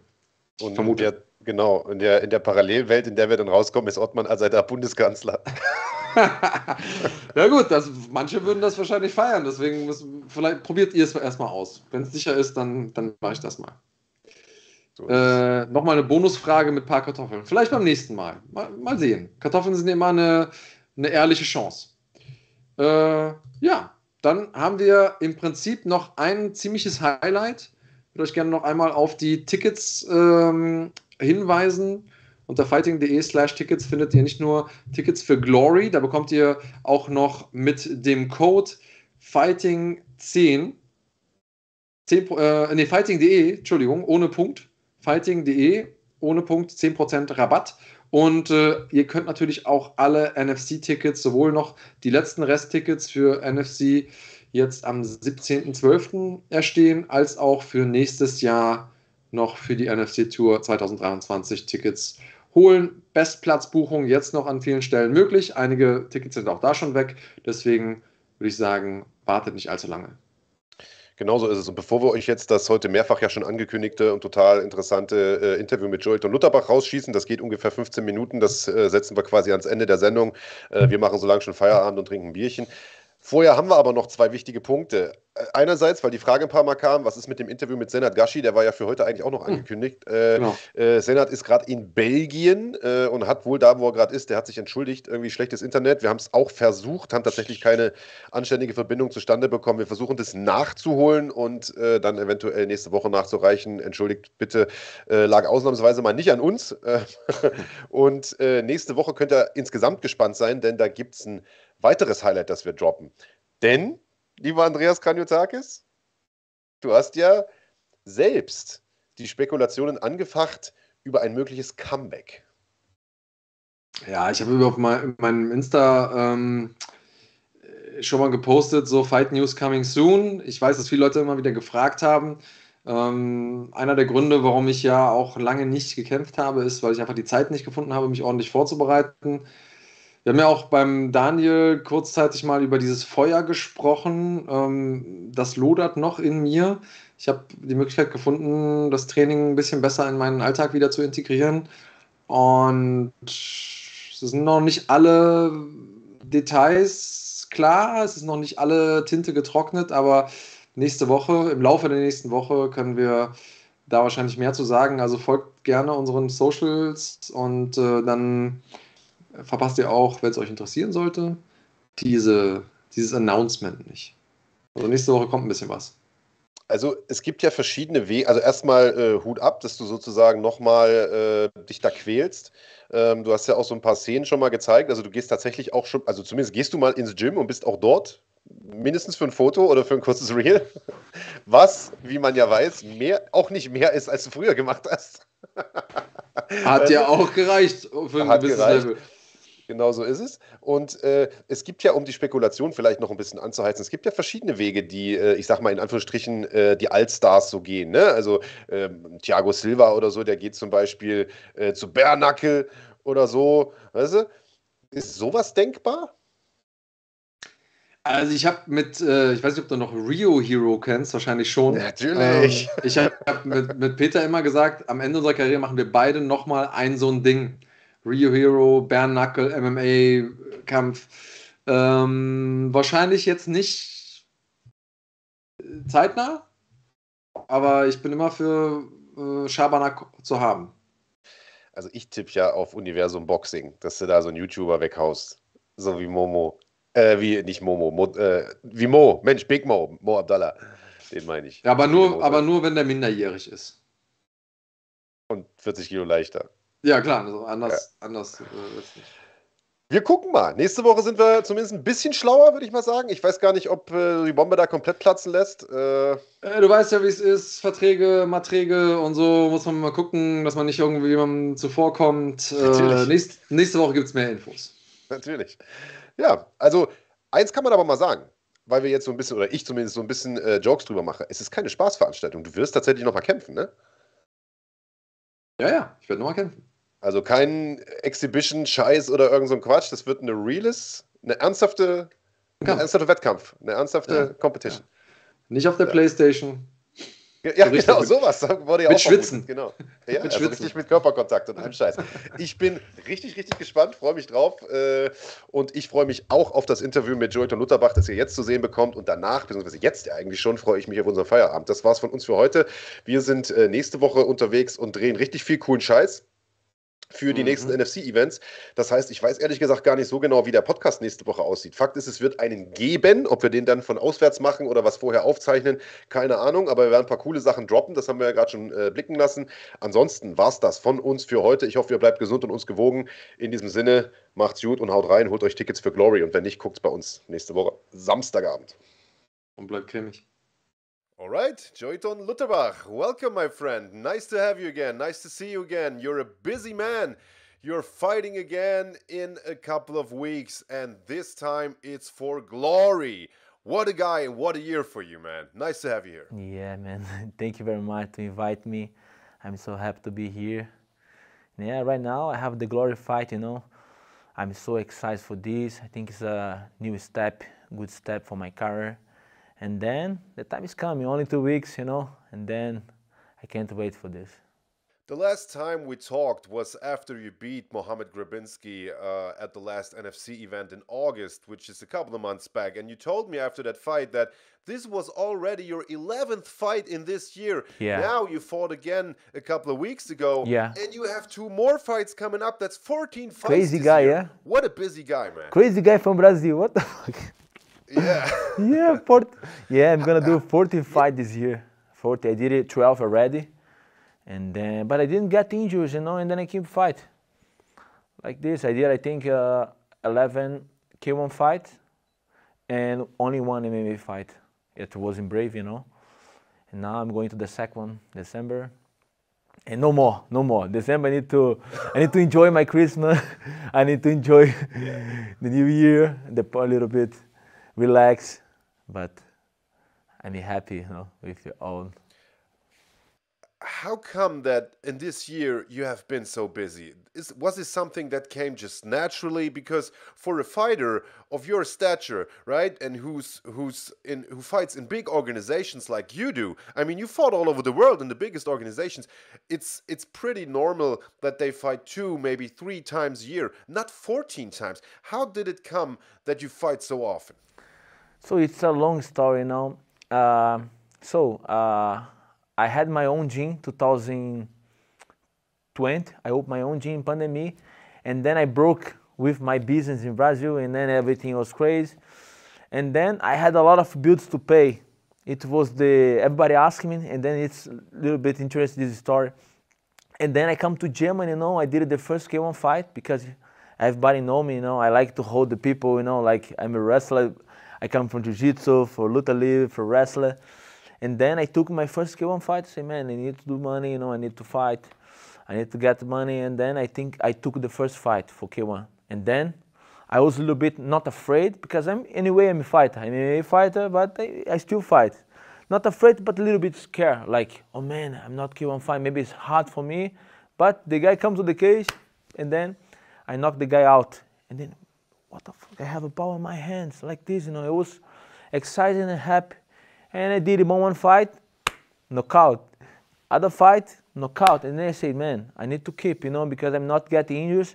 I don't need to cut weight because MMA you cut a lot of weight. I need to cut sometimes 20 kilo or 16 kilo like this. And K1 you don't need to cut. The guys don't cut so much weight.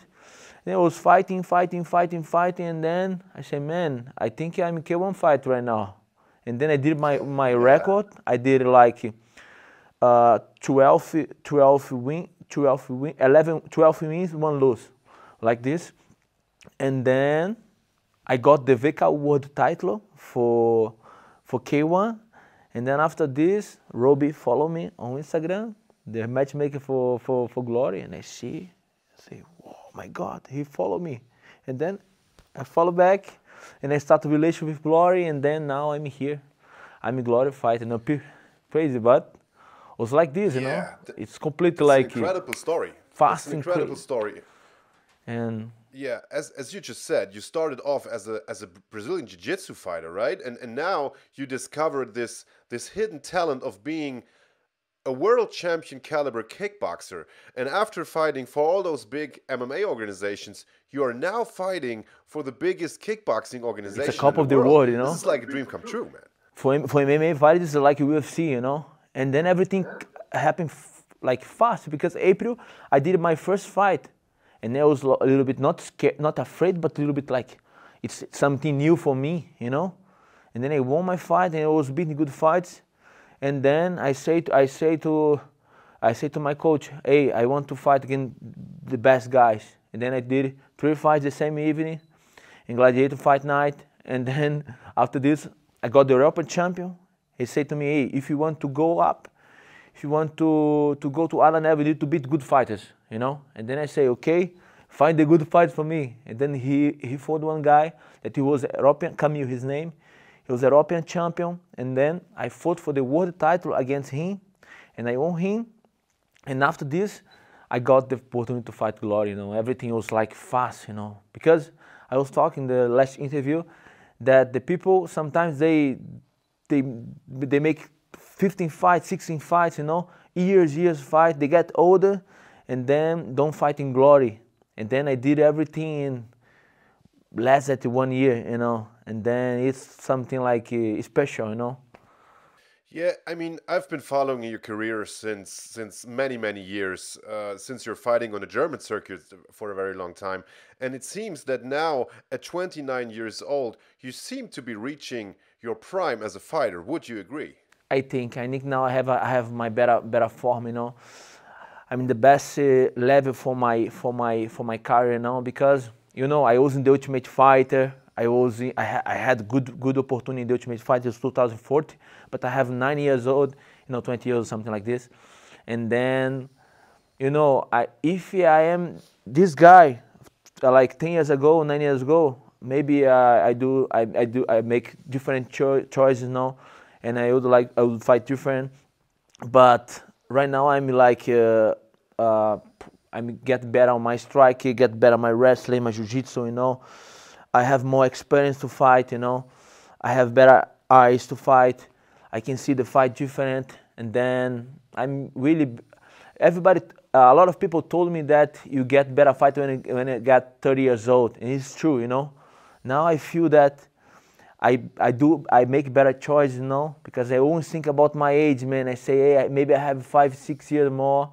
We never know. I would like to fight for 50, 50 years old, 48. I, I, I love this. I don't do this just because of money, you know. I love, but I start to do better choice, you know.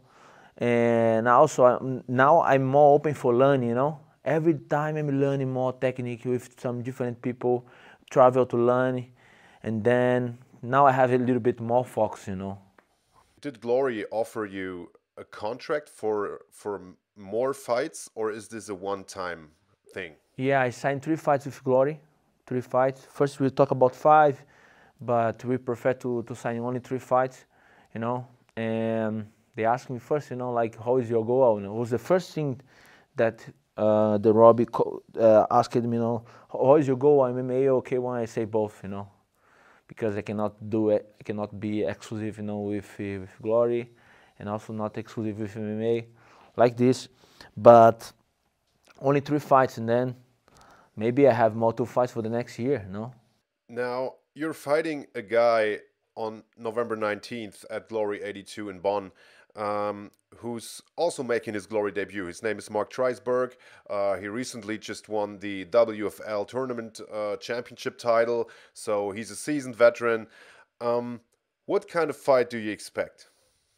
I think the same fight that I did before, you know, because always when I fight with K1 fights, traditional guys, I, I, I can show good performance, you know, with because I don't fight K1 like every K1 fight, you know. I fight K1 like MMA fight with my style. I don't change my style. I don't fight like this, you know.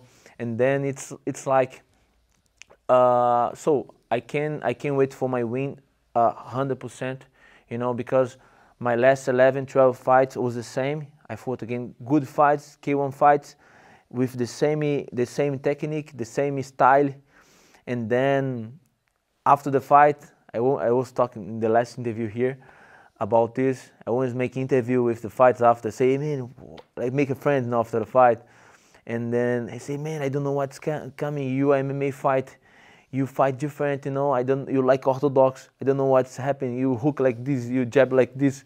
I don't know. You you, you change your base. And then I believe a lot in my game. I believe a lot in my skill. I believe a lot that MMA game can beat K1 game, you know. And then so uh, I cannot see different uh, different uh, different way. You know, I cannot see. I just see this, you know, my hand up. Really, I respect, you know, but I need to to know who I am, you know, like who I am, and then like this, man. I'm so excited for this fight, really. So when you signed for three fights, there is a title fight in your weight class, just one fight directly after yours at Glory 82. Andy Similar faces uh, Alim Nabiev for the vacant welterweight title. Do you have your sights set on that belt already? You know what's happened? I, I think maybe you don't know. Uh, my last opponent, for I was supposed to fight against Emily before this fight. Robbie sent me this guy and then I was ready. I was trained to fight against him. And then uh, when I see, oh, he was for the title, you know, and then Glory put him in the title fight. And then I was, oh, maybe I'm not so far away for the belt, you know. Of course, I'm coming, you know. I'm coming, but I was supposed to fight against him. And then the title is vacant. And then he come, he fight for the title. And then, well, maybe I'm not so far like this. Of course, I respect all the guys. Maybe can be the same. I come to like Brave. I come and I beat Gravinsky and then I go to the title, something like this. But I don't know how it's going to be. But no, uh, normally you need to fight against Emily, you know. That's very interesting. I didn't know that. And uh, Similar is making his glory debut as well. He's he's coming from the outside as well, and they put you very high on the card for for someone who's making his glory debut. I mean, you're you're the third last fight on the card, you know. Germany has been has become your second home, right? I mean, you've you've been adopted by the German MMA community. You're fighting here for years. You've been training here for years. How did it come that you moved from Brazil to Germany? The first time I come here 2016, and I was always three months here, three months in Brazil because visa, you know. And then I start to be here because you know, in Germany I can fight everywhere. And then I was talk with. Uh, the some people here for the production. I was talking about I took the name for my wife, you know, and then I became Jotan Lutterbach, and then to try to get my visa, my my German passport, and then when I took my my name Lutterbach, you know, because she's she her family come from Germany, and I start to fight everywhere. KSW, Germany fighter. Casual, German fight. PFL, German fight. ACA, Germany fight. Everywhere, Germany fight. And then I start to represent Germany. And then the people start to look different for me. And I, uh, I open a lot of doors represent Germany, you know. Because, you know, in, German, in Brazil, 1,000 fighters, 2,000 3,000 fights, a lot of fights, you know. And then German, not so much. And then I start to represent German, and then good opportunities was coming. And right now, I'm moving from Germany. You know, uh, I'm trying to get my visa for work here, to stay here, to introduce the Jiu-Jitsu in Ingolstadt, in Gladiator Fight Gym. We are with new project, you know. And then I think January, I'm gonna start. And I'm so excited to move here, to live here, you know. I think I did my name here, I built something here. And then I want to keep living here. You know, I love I love Germany. That's very interesting and it's great to hear. And I think the German MMA community is very happy to have you here and represent this country with the crazy and, and action packed style that you bring. Um, before I let you go, I just want to answer you want you to answer me one one last question. You're fighting Mark Treisberg next and Vadim Kutsi in December. Both guys have around, I don't know, 17, 18, 19 fights in their whole careers you had as much fights this year alone. How many fights did you have in your whole career, combined MMA and kickboxing? Oh, Do you a even lot. know? Uh, MMA prof- I never fought a Mato. I never, never fought a Mato. If I fight a, fight Mato, I have more, but I never fought a Mato. Only professional. 52 professional fights a Mato, MMA, and then uh, 12, 12. Sometimes I lose the number, sorry, but some something like uh, something uh, like 12 fights and then it's K1 and MMA, and then Jiu-Jitsu, wrestling, a lot, Jiu-Jitsu, wrestling, but all my life doing this, you know, like I never stop. Like I always stop. Normal I fight, and then Sunday I rest, and Monday I back to train again, you know. You know, I, I do this because I like, you know, like not just because money I'm rich. Not sorry, joke, not rich, it's joke. I do this because I like, you know, and then I'm always fight. This is my this is my my life you know i haven't wow. of course i can do a lot of different things you know and then but i love this you know yeah, and the German crowd certainly loves to see you fight. Joyton, thank you very much for uh, joining us today. It was very interesting talking to you, and I'm looking forward to seeing you in Bonn on uh, November 19 and, of course, in Düsseldorf on December 17th. Two more big fights coming up for you. One for Glory, biggest kickboxing organization in the world, and one for NFC, biggest MMA organization in Germany. What a guy. What a year. Let's go, man. Best of luck. See you there. Thank you very much for, for the interview, man. I'm so happy to be here. And I hope to see you there like the last time in Bonn, in Düsseldorf. The same, uh, like the last time, the same atmosphere, the same energy. and then just the, the hand. I just want to see this. I can see already. Let's go. Good energy, right. always. Cheers, man. See you, man. Thank you.